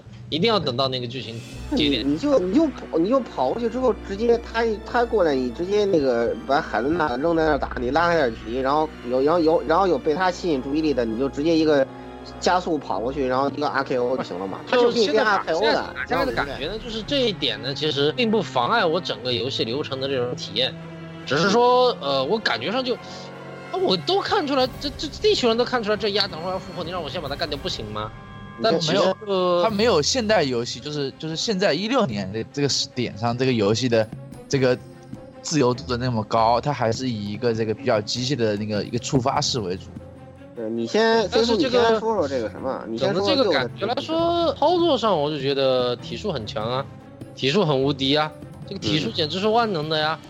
而且我还没有打这个体术著名的这个小微路线，我打的还是这个这个我们全十项全能李三光，我觉得他的体术已经已经很强了，说实话。然而后面还有更强的，对吧？那个你，而且你现在还没有开发玩出那些技能来，一会儿到对应路线我们再说。你先好好讲讲三光线，先从这个呃乳乳女儿无养之这件呃这件事情说起，是吧？啊，艾舍离他爹是吧？啊。在学校发生了不幸啊！对，这这个直接变丧尸了，对吧？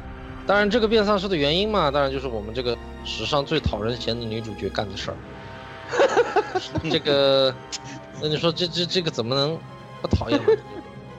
就是个白莲花圣母心啊，不对，就是个圣母婊，就是为了弥补一个小错，然后我就用更大的错误来掩盖它，然后最后大家一起玩完，哦吼，嘣，boom，不是这个意思吗？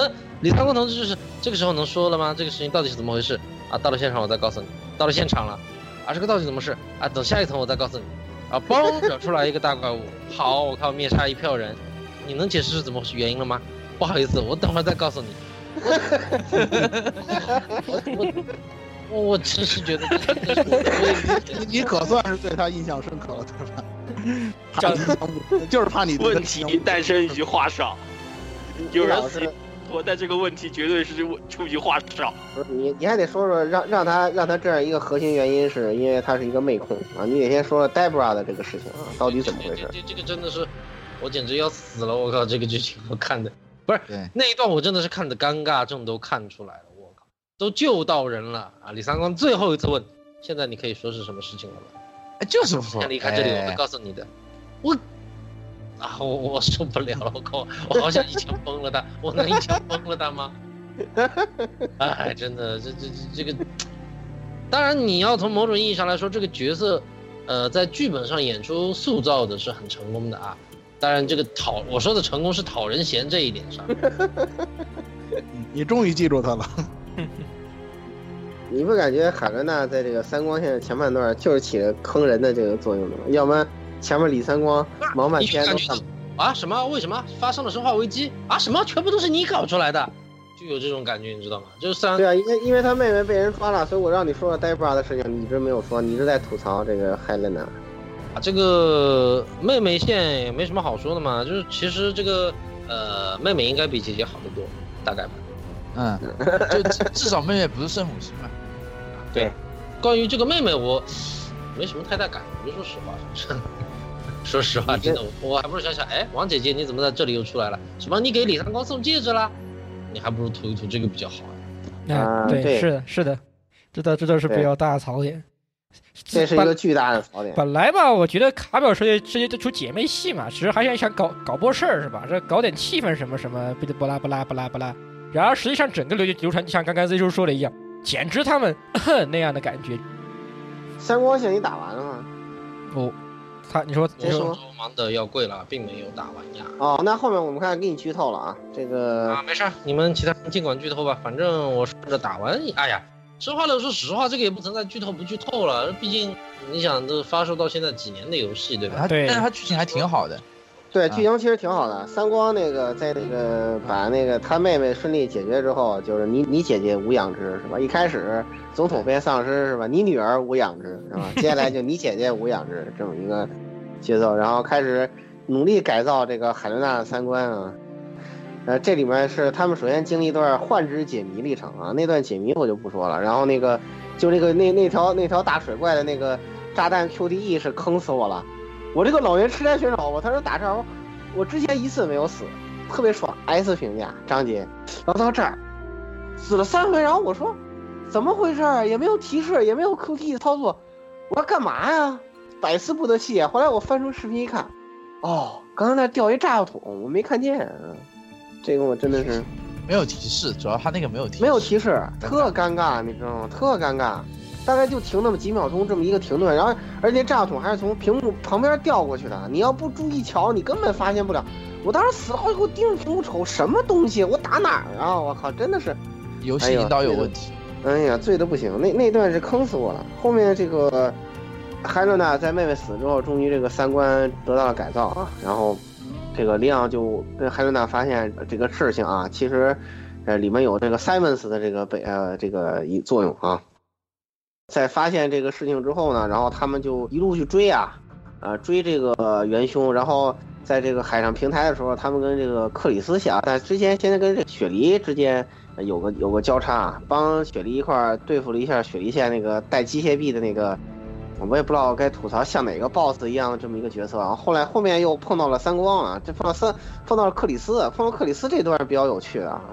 当然他们两个人那个竞速嘛，去追这个其实并不是 A A 大的那个那个假的那个 A 大，李阳你也没你也你我也不知道你咋回事，你说你刚才那个矿房里看穿一红衣服的，你看这个蓝衣服的，你就不起疑心吗？对不对？这怎么就突然就换换衣裳了？他完完全不考虑这个事情，反正你脸是一样的，就这么着就得了。然后精虫上脑了。对对 对他这样想，哎，艾达姐姐肯定是那件那件衣服弄坏了，回去换一件蓝色的衣服，这并没有什么问题啊，对不对？对大爷他他完全不怀疑这件事儿，然后他就跟克里斯进行这个搏命追逐啊，然后那个这一段有个抢电梯的，王姐姐什么时候穿过红衣服以外的衣服呀？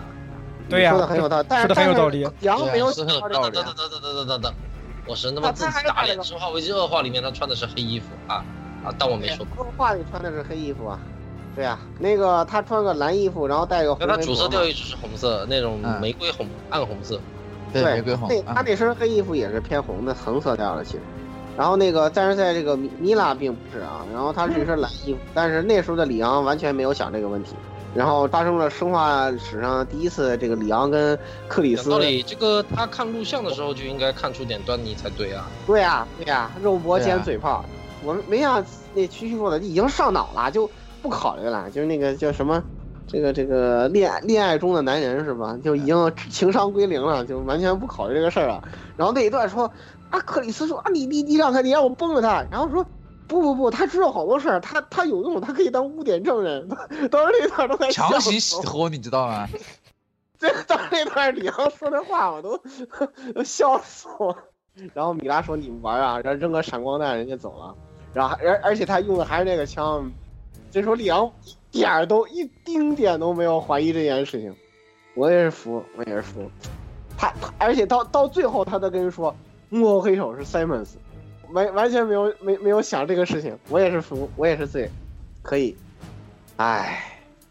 这个一路追击这个 Simons 啊，到最后这个应该是发生了这个生化历史上最牛逼的一个变形 BOSS 啊，就是这个 Simons。他大概变过几个型啊？三个一个身子发力，然后那个大胳膊，然后变恐龙。他最最最尴尬的是变恐龙那个，我觉得这个是最槽太点最牛逼了！我就想，一个人你细胞再分裂，你能为什么整整一个恐龙？哎呦，太他牛逼变成了了！恐龙。这出你到时候打出你自己体验一下。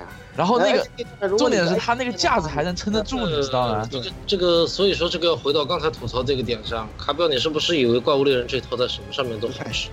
所以说你玩了六代之后，估计你就不吐槽五代了，你知道对？，那个塞姆斯变成恐龙，然后还没完，他就百变西西蒙斯，然后后来他还变了一个像马一样的四条腿的那个，然后在列车上你还要跟他打，最后变成像一个大苍蝇一样。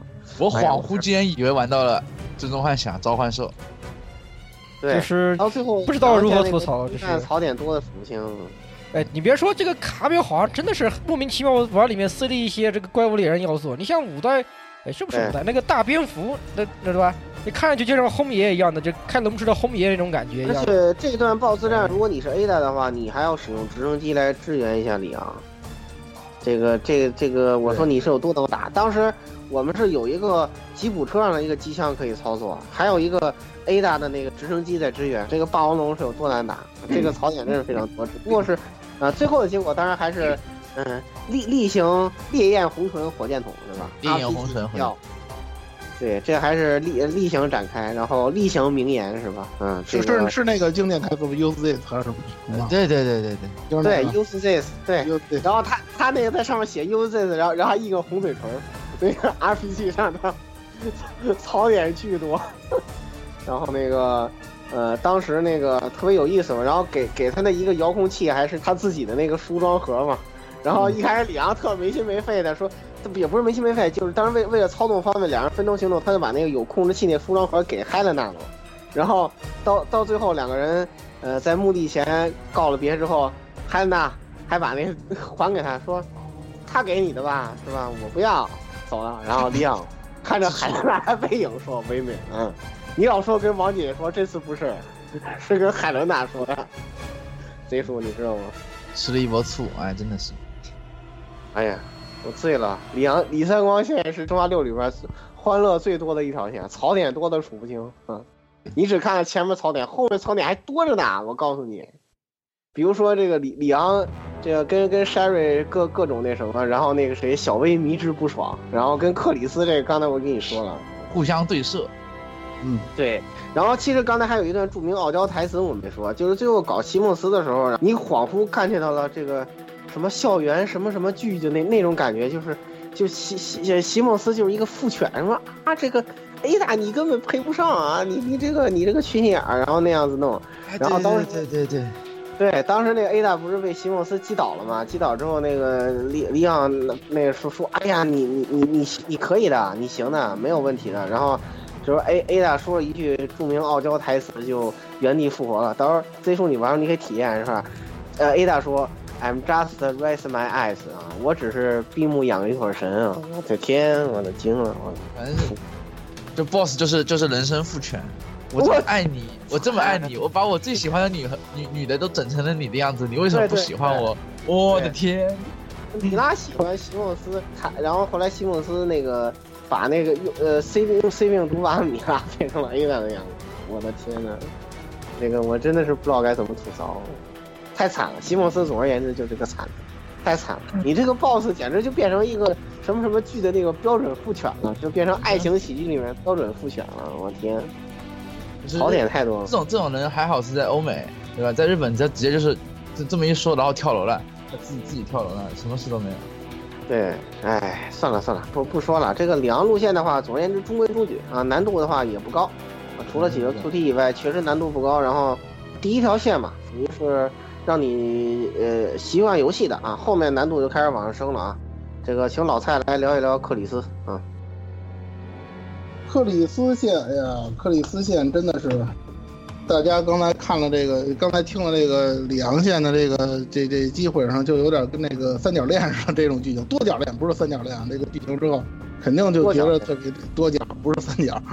呃，克里斯线其实相对来讲应该就属于比较悲情的这个线了，大家都知道嘛，就是五代剧情里头。那个基尔已经是身中病毒了嘛，然后他一一个是这个事儿，再一个是那个 BSA 那个事儿嘛，在那个克里斯县，我印象当中应该是一开始吧，也有那么一段 CG，就是这位呢，在这个酒馆里头也是那个郁郁寡欢、成天借酒消愁这么一个状态，可以说吧，几乎就根本没有这个，就是说这个战斗啊，或者说是要去对抗那个病毒的这个组织的这精神了，应该说他就这么一个状态了，可以说是。然后呢，能让他大概应该是在这个二零一二年嘛，在那个呃伊东尼亚，这个在那个游戏里会说，他会出现了那个 BOW 之后呢，然后呢是是在那之后吧，我忘我印象不深了，但是反正他在那个酒馆里头好像是碰到了他的那个小弟，就是那个叫应该叫皮尔斯吧，应该是碰到了他了。对，当时皮尔斯对于他这个大哥这状态也是非常的不满。然后也是跟他那儿差点就发生冲突了，最后呢没办法，还是怎么说呢？最后最后还是组织起了这个 BSA 的，应该是是旧部吗？是旧部吗？我忘了，应该是还是说那个什么的人啊？然后去，他最开始去的应该是伊东尼亚共和国，然后呢，在那个二零一三年吧，就到了这个中国的蓝翔，也就是咱们这个《生化危机六》主线剧发生地。因为蓝翔大家知道，在游戏当中发生了这个恐怖袭击事件了，然后呢，基本上啊，就是当时的这 S.V 队员呢也是非常的倒霉，一个一个的都被杀遇害，呃，然后呢，克里斯这一次呢，等于说其实他又经历了一次这个几乎是全军覆灭的这除了小皮以外，对，说小皮皮几乎全几乎全灭。这作当中，我给我一种感觉啊，就是克里斯的这个性格特别的不好，一个是脾气特别的暴躁，再一个呢是性格非常的顽固，给我的一种感觉。呃，他这个是我专门补充一下，啊，克里斯脾气不好这一点呢，倒不是生化六才出来的，这个在初代的时候，他人物介绍里面就是这么写的。克里斯为什么会从美国这个空军飞行员调任到浣熊市做一个特普通的这种特种部队呢？他是前美军的黄牌飞行员中的 ace，但就因为脾气不好揍了上司一顿，然后他就被发配了。然后在那个生化一事件之后呢，吉尔在那个自己的日记里面，就是生化三里面有吉尔的记录嘛，呃，里面也有说过，就克里斯在当时那个浣熊市事件之后啊，他跟那个警察局内部是很多同僚都起了冲突。呃，有一个事情就特别记深，就是马修，好像是叫马修还是什么，一个同事不小心咖啡泼了一点在他的衣角上，然后被他按在地上痛打了一顿。就说吉尔就特别抱怨过，就说克里斯这个脾气越发不可收拾，所以他脾气烂这一点倒不是说话的，这个是但是但是他在但是他在维罗妮卡里头，他可不是这个性格。他呃，对，维罗妮卡里面，呃，没有，几乎没有，就可能也没有这方面的描写是一方面，但是这因为这个克里斯，首先他这个妹控情节还是可以的，对他来说只有两，只有他面对两个人的时候脾气不齐，一个是对 Jill 的时候，一个是对克莱尔的时候，对不对啊？所以说你不能拿维罗妮卡来证明克里斯脾气好啊，对吧？这个还有一个是他一生的基友威斯科尔，对不对？他交集都是这几个人，他只有对这这几个人的时候脾气不不那什么呀，对不对？他他在五代的时候都快跟威斯克那什么了。不不不，他跟威斯克这相爱相杀，那个那个到时候再说吧。其实你刚才前面克里斯线啊，你可能是没做准备，一会儿还不行，你还是聊聊小威吧。这个克里斯线啊，前面有一个很重要的事情，就是他当时在他消沉以前啊，你先进行一段剧情是他们到这个东欧的呃伊东尼亚共和国，然后呢，他 BSAC 接到情报说，这个有两件事儿，第一是呃伊东尼亚共和国内战中出现了 BOW，所以说 BICC 要进行介入了。第二件事儿比较重要的是，内战中的一些士兵开始使用一种营养剂，使用了之后，是吧？他们就拿、啊拿它当兴奋啊，剂来对，没，错，实际是是是兴奋剂阿他们用的 C 病毒病毒。其实际上这段这段我是一个打算放到那个捷克等线里。啊。对，一会儿我提一句，是捷克里然后在头捷克线顺着说就行了。那个呃，这个时候呢，就是克里斯这边实际上就是呃跟那国家安局特工筛着一块儿嘛，等于是应对了一下这个伊东尼亚共和国事件，然后。到最初玩儿你可以体验一下那个 QTE 巨难无比，我的天啊，各各种地方有那个呃那个那个反呃有政反政府军那些士兵拿枪扫你，然后然后那个巨人还只吃 QTE 伤害，你用枪打他只是打出硬直来上 QTE，你要上不了，你这些子弹就都浪费了，哇，巨难打那一段，简直了，你得到处上下翻飞，反正我那一段我打了好长时间，然后因为这一段的事情在这里头。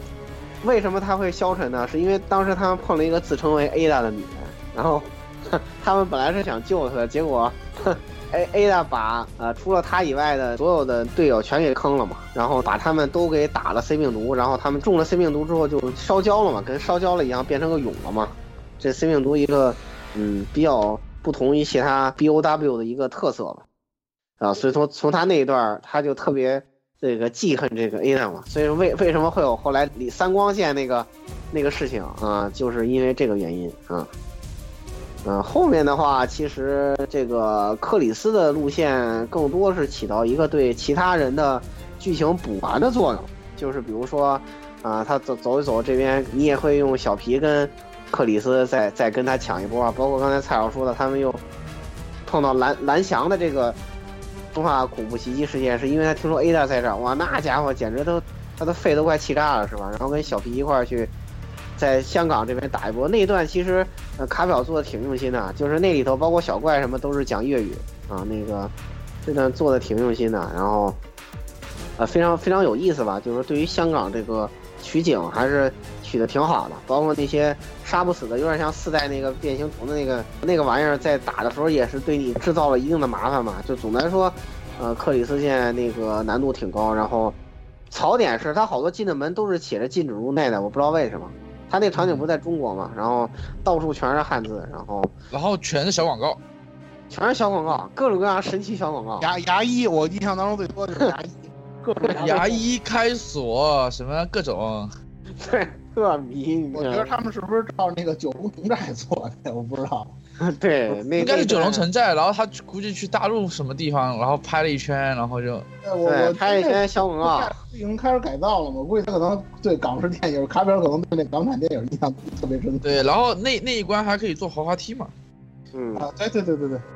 当时这一段确实是比较有趣吧，然后那个克里斯这一段也确实是比较难，追追逐这个卡拉他吧，这因为这过于冒进，小皮怎么苦口婆心劝他，然后也不听啊，在这种情况下，他的队友就基本上又又被坑没了，然后然后然后在这个时候有这样一段交叉啊，呃，因为他是故事都是混着写的嘛，这时候在这个。呃，打完这一段 B O W 之后呢，然后实际上最后卡拉是交给这个 A 大去最终解决的嘛，这这个挺有意思啊、嗯。最后最后卡拉是交给 A 大来解决的、嗯，真假对决是吧？女人之间的战争嘛，那那段其实还挺有意思的，就是呃，你要玩呃 A 大线，到时候呃区区你再说就完了。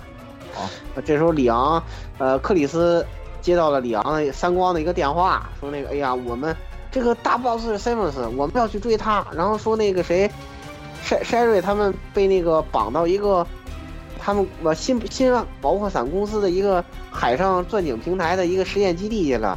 然后那个你你你是老司机是吧？你去救他吧。然后就这么一件事情啊，然后他就去钻井平台这边，啊打打了一波这个海底的一个就是迷之生化兵器啊，那一段超难。反正我打时候，特别那段逃跑那一段，嗯，转圈跑啊，要转圈跑那一段，然后各种什么上跳下铲，然后然后爬那什么，错一点儿马上就死，我，巨蛋疼那一段，死了就从头来，我我那段我死的，哎呀，他气气死了，简直是那。个想起来那个什么手游是吧？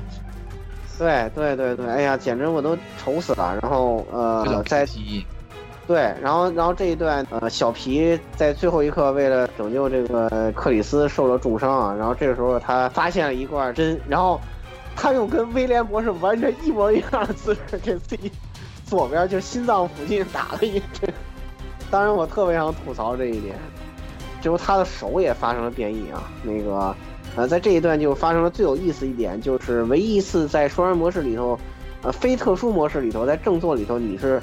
呃，如果是双人模式的话，你是可以控制一个算 BOW 或者准 BOW 吧，就是小皮的那个威力非常逆天的超电磁炮，我的天呐，太强了，简直是！然后变身版手对，对对对，你你在打那什么的时候，就是克里斯线，如果你不追求评价的话，你甚至可以无耻到你，你就等小皮把他打出硬直来，然后你上去 QTE 就行了。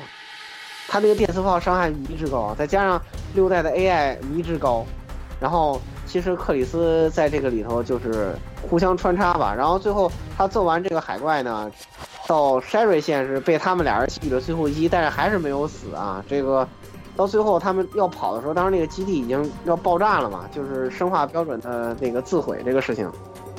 结果那个呃，当时就是上演了著名的这个像 E 十七一样的一幕嘛啊，他们俩本来要做这个逃生艇逃生，然后那个。小皮直接把他砰往里头一推，把门一关，然后在那当当当敲门。我特别想吐槽那一段，那那一段确实可以啊。啊，那那个，所以说克里斯线的话就是这样不圆满的结束了啊。就是总而言之，那一段他跟小皮生离死别，我还挺感动的。特别是到最后那个生化兵器又阴魂不散的冲上来，然后从海底咵涌上来一股超电磁炮，哇，小皮简直太帅了啊，对吧？好，那么接下来这个让这个老老蔡准备一下，你你你准备好要说的小危线吧。生化危机六啊，其实玩到现在，大家能发现一个特点，就是刨去王姐姐那条线之外，剩下那三条线都是一个老角色带一个新角色。你比如说像，呃，里奥那条线，里奥是老角色，然后海伦娜是新角色，克里斯呢这条线里的克里斯是老角色，然后皮尔斯是新角色。这个雪雪莉跟杰克这条线呢，雪莉应该算是老角色了，虽然二代的二代的，老角色嘛，他是好像除了暗黑历代记之外，他也就是六代出这个出场了。而且让我很欣慰的是，这次卡表作为一个新的女性角色，终于没给他做的那么丑。真的，雪莉长大之后还是比她十八变越来越好看，这点让我非常的感动。就是《生化危机六》，它有一个特点，就是除了王姐姐那条线之外，其他几个角色都是一老带一新。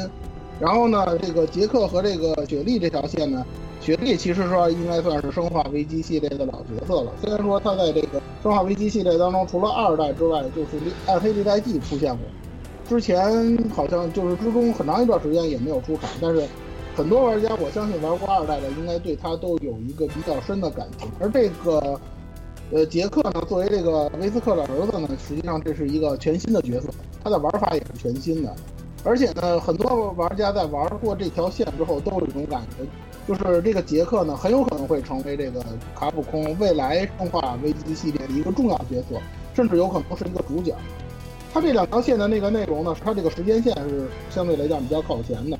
刚才呢，就是老顾说的这个东亚共和国的战争当中呢，那个反动普军呢开始使用一种营养剂来给士兵，所谓的要提升他们的那个士气和他们的战斗力。但实际上呢，它是新开发出来的 C 病毒。但是呢，那个时候呢，就是杰克呢作为佣兵来参加这个呃战争的。但是他有一个什么事儿呢？就是他在注射了 C 病毒之后，并没有像其他士兵似的产生那种狂暴，然后是互相残杀，最后就就就自爆，还是说是自自燃的那种那种现象，基本上没有在他身上发生。实际上呢，玩过这个这条线，大家已经知道，实际上是有这个免疫 C 病毒的这个能力。而雪莉呢是这样，就是那二代的那个事件之后呢，他经历了一个长达十一年的这个呃软禁。小薇呢，她是有这个 C，她被这个 Sherry 发现啊，有这个抗体啊，其实 C 病毒的抗体，对，然后这个 Sherry 的任务呢，就是把小薇，他本来任务只是保护小薇的，然后那个，哎，没想到他还有这个那，当然了，他其实本身最开始接这个东西是因为国家安全局是被 Simmons 控制嘛，所以实际上他是有这样一个阴谋在这里面，但是呢，后来西蒙斯就被三光解决了嘛，所以说 s h e r 也知道这件事儿，然后，当然这个事情是三光告诉他的啊，然后双方在路线里面有有交叉，总的来说。这主要就是一条雪梨护送小薇逃跑的这么一条路线，被被控制过，中间两个人被这个他们抓到过嘛，抓到过还被送到研究所里，后来两个人又再次逃亡，后来再由克里斯去救他嘛。刚才我们在其他路线的说明里头也提过，到最后呢，两两个人一枪把那个深渊巨魔给他啊解决了。然后这条路线里最大的特色其实就是小薇的体术啊，他的这个。啊，蓄力体术近战伤害可以说完全颠覆了生化以往的玩法，有非常非常大的。稍微说一下，就先说一下，就是小薇她本身，她她其实是个佣兵，就是其实小薇这个人跟那个他他老爸其实的关系，就是说是他儿子，但是怎么个他儿子法，他他老妈是谁都没说，然后一上来就是说薛里，就小薇是一个佣兵，然后薛里说，那个我要请你做事，然后小薇说做什么事？然后雪莉说：“我要把你的这个血抽出来做做疫苗。”然后小小薇两手一伸，对吧？五千万美金搞不搞？搞。然后两个人就开始瞎鸡巴跑。对。然后最后最后跑到后面以后，就是其实开始说是雪莉保护小薇，其其实是小薇保护雪莉。对。后面跟那个克里斯呢他们汇合了以后跑掉了，然后拿到了 C 病毒呃疫苗。就就解决了这个问题。其实主要的东西就是说，他们这条线存在的目的就是：第一，让你知道纯体术是怎么个爽法，是吧？不是那个李三光那种爽法，是另外一种爽法，对？第二个就是说，有另外一条暗线，讲 Simos 有两手准备，一手是准备是 C 病毒，他把 C 病毒释放出去；第二手准备就是他把 C 病毒在解药也拿到手，然后他就能升官发财，就能走上人生巅峰。但是实际上，他这个东西还是被人阴谋给解决了。嗯。主要他的这个这条线的意义就是这个，然后下条线要说说王姐姐的路线吧。对王姐姐啊，首先跟你们说一下，这一这一这一届的王姐姐非常的 exciting，对吧？这个声音非常的赞，是是系列里面最骚的声音。然后这个配音演员特别的给力，真的真的真的是骚。对，强。然后 好，现在我们说一下王姐杰这个这个第一个剧情就是王姐杰穿这个巨大的那个就是深海潜水服到了一个潜水艇上。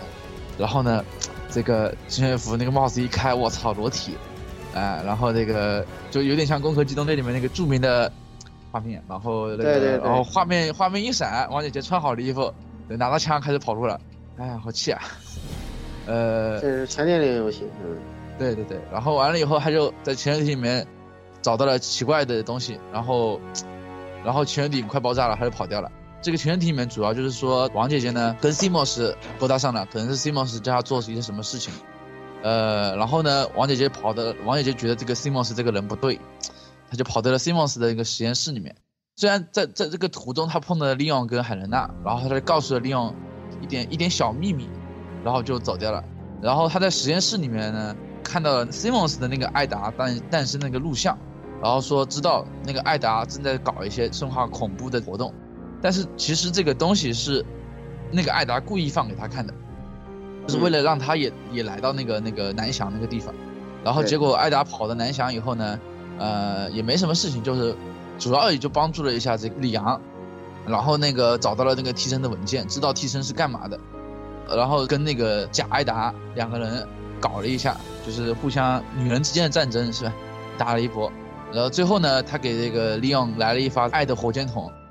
然后顺便把那个对大厦里面的那个数据给销毁了，然后他把 C 病毒给回收了，这这这是他最后很很很猛的一点啊，他把 C 病毒给回收了。王姐路线，如果你是单机模式只有一个人，如果是双人模式，不不算跟其他路线人路线交叉的部分的话，只有他一个人。然后，如果你是双人模式的话，呃，会有一个那个呃佣兵，就是汉克他们那种服装的一个佣兵跟你一起行动，所以说这这条路线比较特殊的一点。然后王姐姐这个路线呢，它有有几个好的。第一个，它它能把那弓箭飞出去，然后它能吊着弓箭走，这是一个这个伸缩箭，这个还挺好用的。这个嗯在潜水艇里面后期用的挺用的比较多。然后第二个就进是水了嘛，因为你得赶紧跑啊。对，然后后面潜水艇里面走地道，哎呀，就是就这号游戏这个走地道，它就走那种小地道啊，不是蹲着，不是正常游戏蹲着走或者爬着走，它是这个游戏里面走的最快的，它其实是跳蹲着，然后滚，你知道吗？就是横着滚是最快的。对对然后对对，你你可以想象一下，王姐就是这么优雅的人，对吧？在一个地道里面横着滚，不停的滚，滚到地道的那一头，然后拿那个小那个狙击魔，biu biu biu，我觉得这个无法想象，这这是王姐姐能做出来的事情。哎，就这样吧。其实这个人还是挺不拘一格的。你看他系列里头这么多表现，是吧？嗯。然后因为时间关系啊，我们这个对这个作品啊，这个系列就不说太多了。其实对于期待呢，我不知道你们都看过试玩作品吗？那鸭子，那个石榴，呃，看过一些试玩，觉得他期待又是走了一种新的不完全的风格。但他第二个试玩版我没玩，或者看第二个第一个试玩版的，感觉上它就是是一个全新的一个风格。呃，又开始搞一些怎么说像寂静岭一样的味道味道。实际上，我个人觉得啊，就就只看第一第一个试玩版的话，我个人觉得可以像有一些寂静岭的味道在里面，回到了一种传统的呃那种恐怖游戏的氛围。呃，这样他又他不是说又对应 VR 嘛？我从一个第一个试玩版来看，还是挺期待的，但是又觉得这东西跟以前的生化又完全不搭边儿，我所以就不太清楚这个是打算怎么搞。你们有玩过后半的十万版的人来说说看是怎么回事吧？他这个现在后面的作品里有没有 还没有完全把他的特色展现出来？但是我现在能够、后面后面他那个你说，对他第二个那个 demo 更新了嘛？就是首先它跟六代不一样，六代还是就是什么什么什么样子都有，它这个其实本质上响应了玩家的呼声，回到了原来的样子，就是还是洋馆逃生的一个偷逃的一个方式。但是它后面第一个 demo 大家都知道，就是玩玩的其实不是很好，因为它的那个结局不多嘛，然后可收集物品也不多，然后其实就是就是走一个恐怖类路线，其实很像 PT 了。呃 PT 之后，大部分的人都抄 PT。然后第二个的话，但是第二个的话，第二个 demo 更新以后，它的结局有一个真结局，是那个小女孩会告诉你一些东西，就你收集的不同的，它那个门会变变色，然后小女孩还会告诉你一些不同的东西。然后呢，它还会有一些逃跑的结局，会有一些逃跑的一个路还不一样，就是之前它那个洋馆没有开的一些门，你可以开了。啊、然后据游戏机和 VGTime 那些玩过的人说，因为卡普空组组织了一帮人先去玩了五六个小时，但是不能不能剧透。据他们玩的人说呢，走的还是洋馆路线，剧情的话其实有点像，就有点像恶灵附身在阳光里 e 呃不是不是恶灵恶灵附身在阳光里那种感觉，就是他洋馆里，然后他就被几个人追杀，然后还会蹦出一些以前系列以前的一些名呃名怪，然后来追你，主要是这些。但是目前来说没有泄露任何这个男主角，包括跟系列以往角色的交流或者是关系，目前没有说，所以能能确认的只有那个里昂的声优说了，这个利昂在期待没有出场，呃，只只有在复仇里有出场，也说期待的时候利昂又干别的去了。你想看他期待的时候在干嘛，你就得看电影。就我个人的想法是，期待可能是新系列的一个影子，就是这个人可能不是系列里面任何一个人，但他可能会在做这个事的时候，或者是最后会碰到系列里面某个人，对，然后是一个新系列你可以。你可以放心，这个这个生化系列绝对不会不会结束的啊。对对对。对，然后最后咱目前来说，就是玩家的好评还可以。那么对对一个类 PT 的游戏，我觉得应该卖的不会差。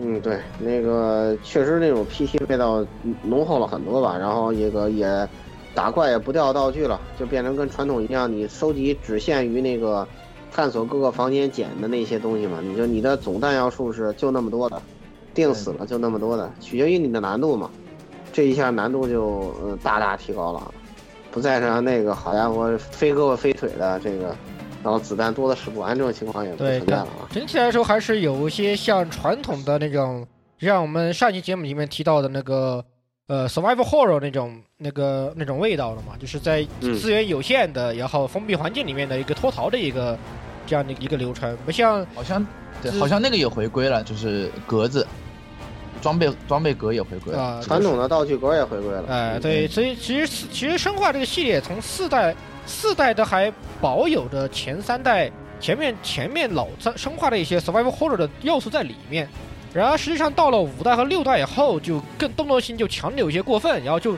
丧失了很多它的传统的又游戏类型这个 survival horror 这个流行类型的味道，所以他这七代算是一个回归的，更偏向回归这个味道吧，大概偏回归回归作用。启示录系列还可以吧，就是折中的，大家可能还是跟启示录系列，就是说对对对，这个一二这这个这个系列还是蛮成功的。呃，最后简单等《生化危机》出来七之后，我可能会可以考虑讲一讲。对对对，最后我们让这个 Z 叔来点评一下整个这个生化的系列吧。作为一个陪伴了我十几年的这种游戏系列，我衷心希望这个系列不会再期待成为这种所谓的最后一作，对吧？之前我不知道哪里听过，有人谣传说这个《生化七》可能是这个系列的收工之作，但以我个人来说，我不希望它就此终结。而实际上，我觉得这个系列只要还有玩家在，那它依然会成为一个长足的系列，继续的往后面走。也希望在未来，这个随着不管是技术也好，这个平台也好，能到更多的、更精彩《危机》嗯系列的其他作品。当然，电影如果有的话，当然也是更好的。虽然槽点无数，但是电影还是可以看的嘛。呃，本期节目也就到此结束了啊，各位朋友们再见啊，咱们呃，下期终于是可以年终清算了啊，年终了，嗯，年终清算，年终清算。年终清算了啊，这个又搞个 big news 啊，哎，就是又要又要看又要被小，总觉得又要是不是要被记小本本的感觉？背后已经发被被清算的其实只有言语一个人啊。啊，对，是吧？我们这个什么时候是不是下期封面可以考虑一下，让言语拍一下李言语的女装照什么的，是吧？哎，趁趁他不在是吧？我们可以我们可以黑，我们可以悄悄的黑一波是吧？哎，谁不在黑谁。好好，那么咱们下期节目，哎，就开始就要到年终清算了，咱们下期节目再见。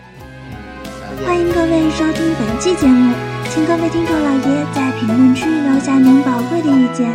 大家可以通过荔枝 FM、蜻蜓 FM、网易云音乐、Podcast、新浪微博、SF 轻小说频道搜索并关注 AR Live。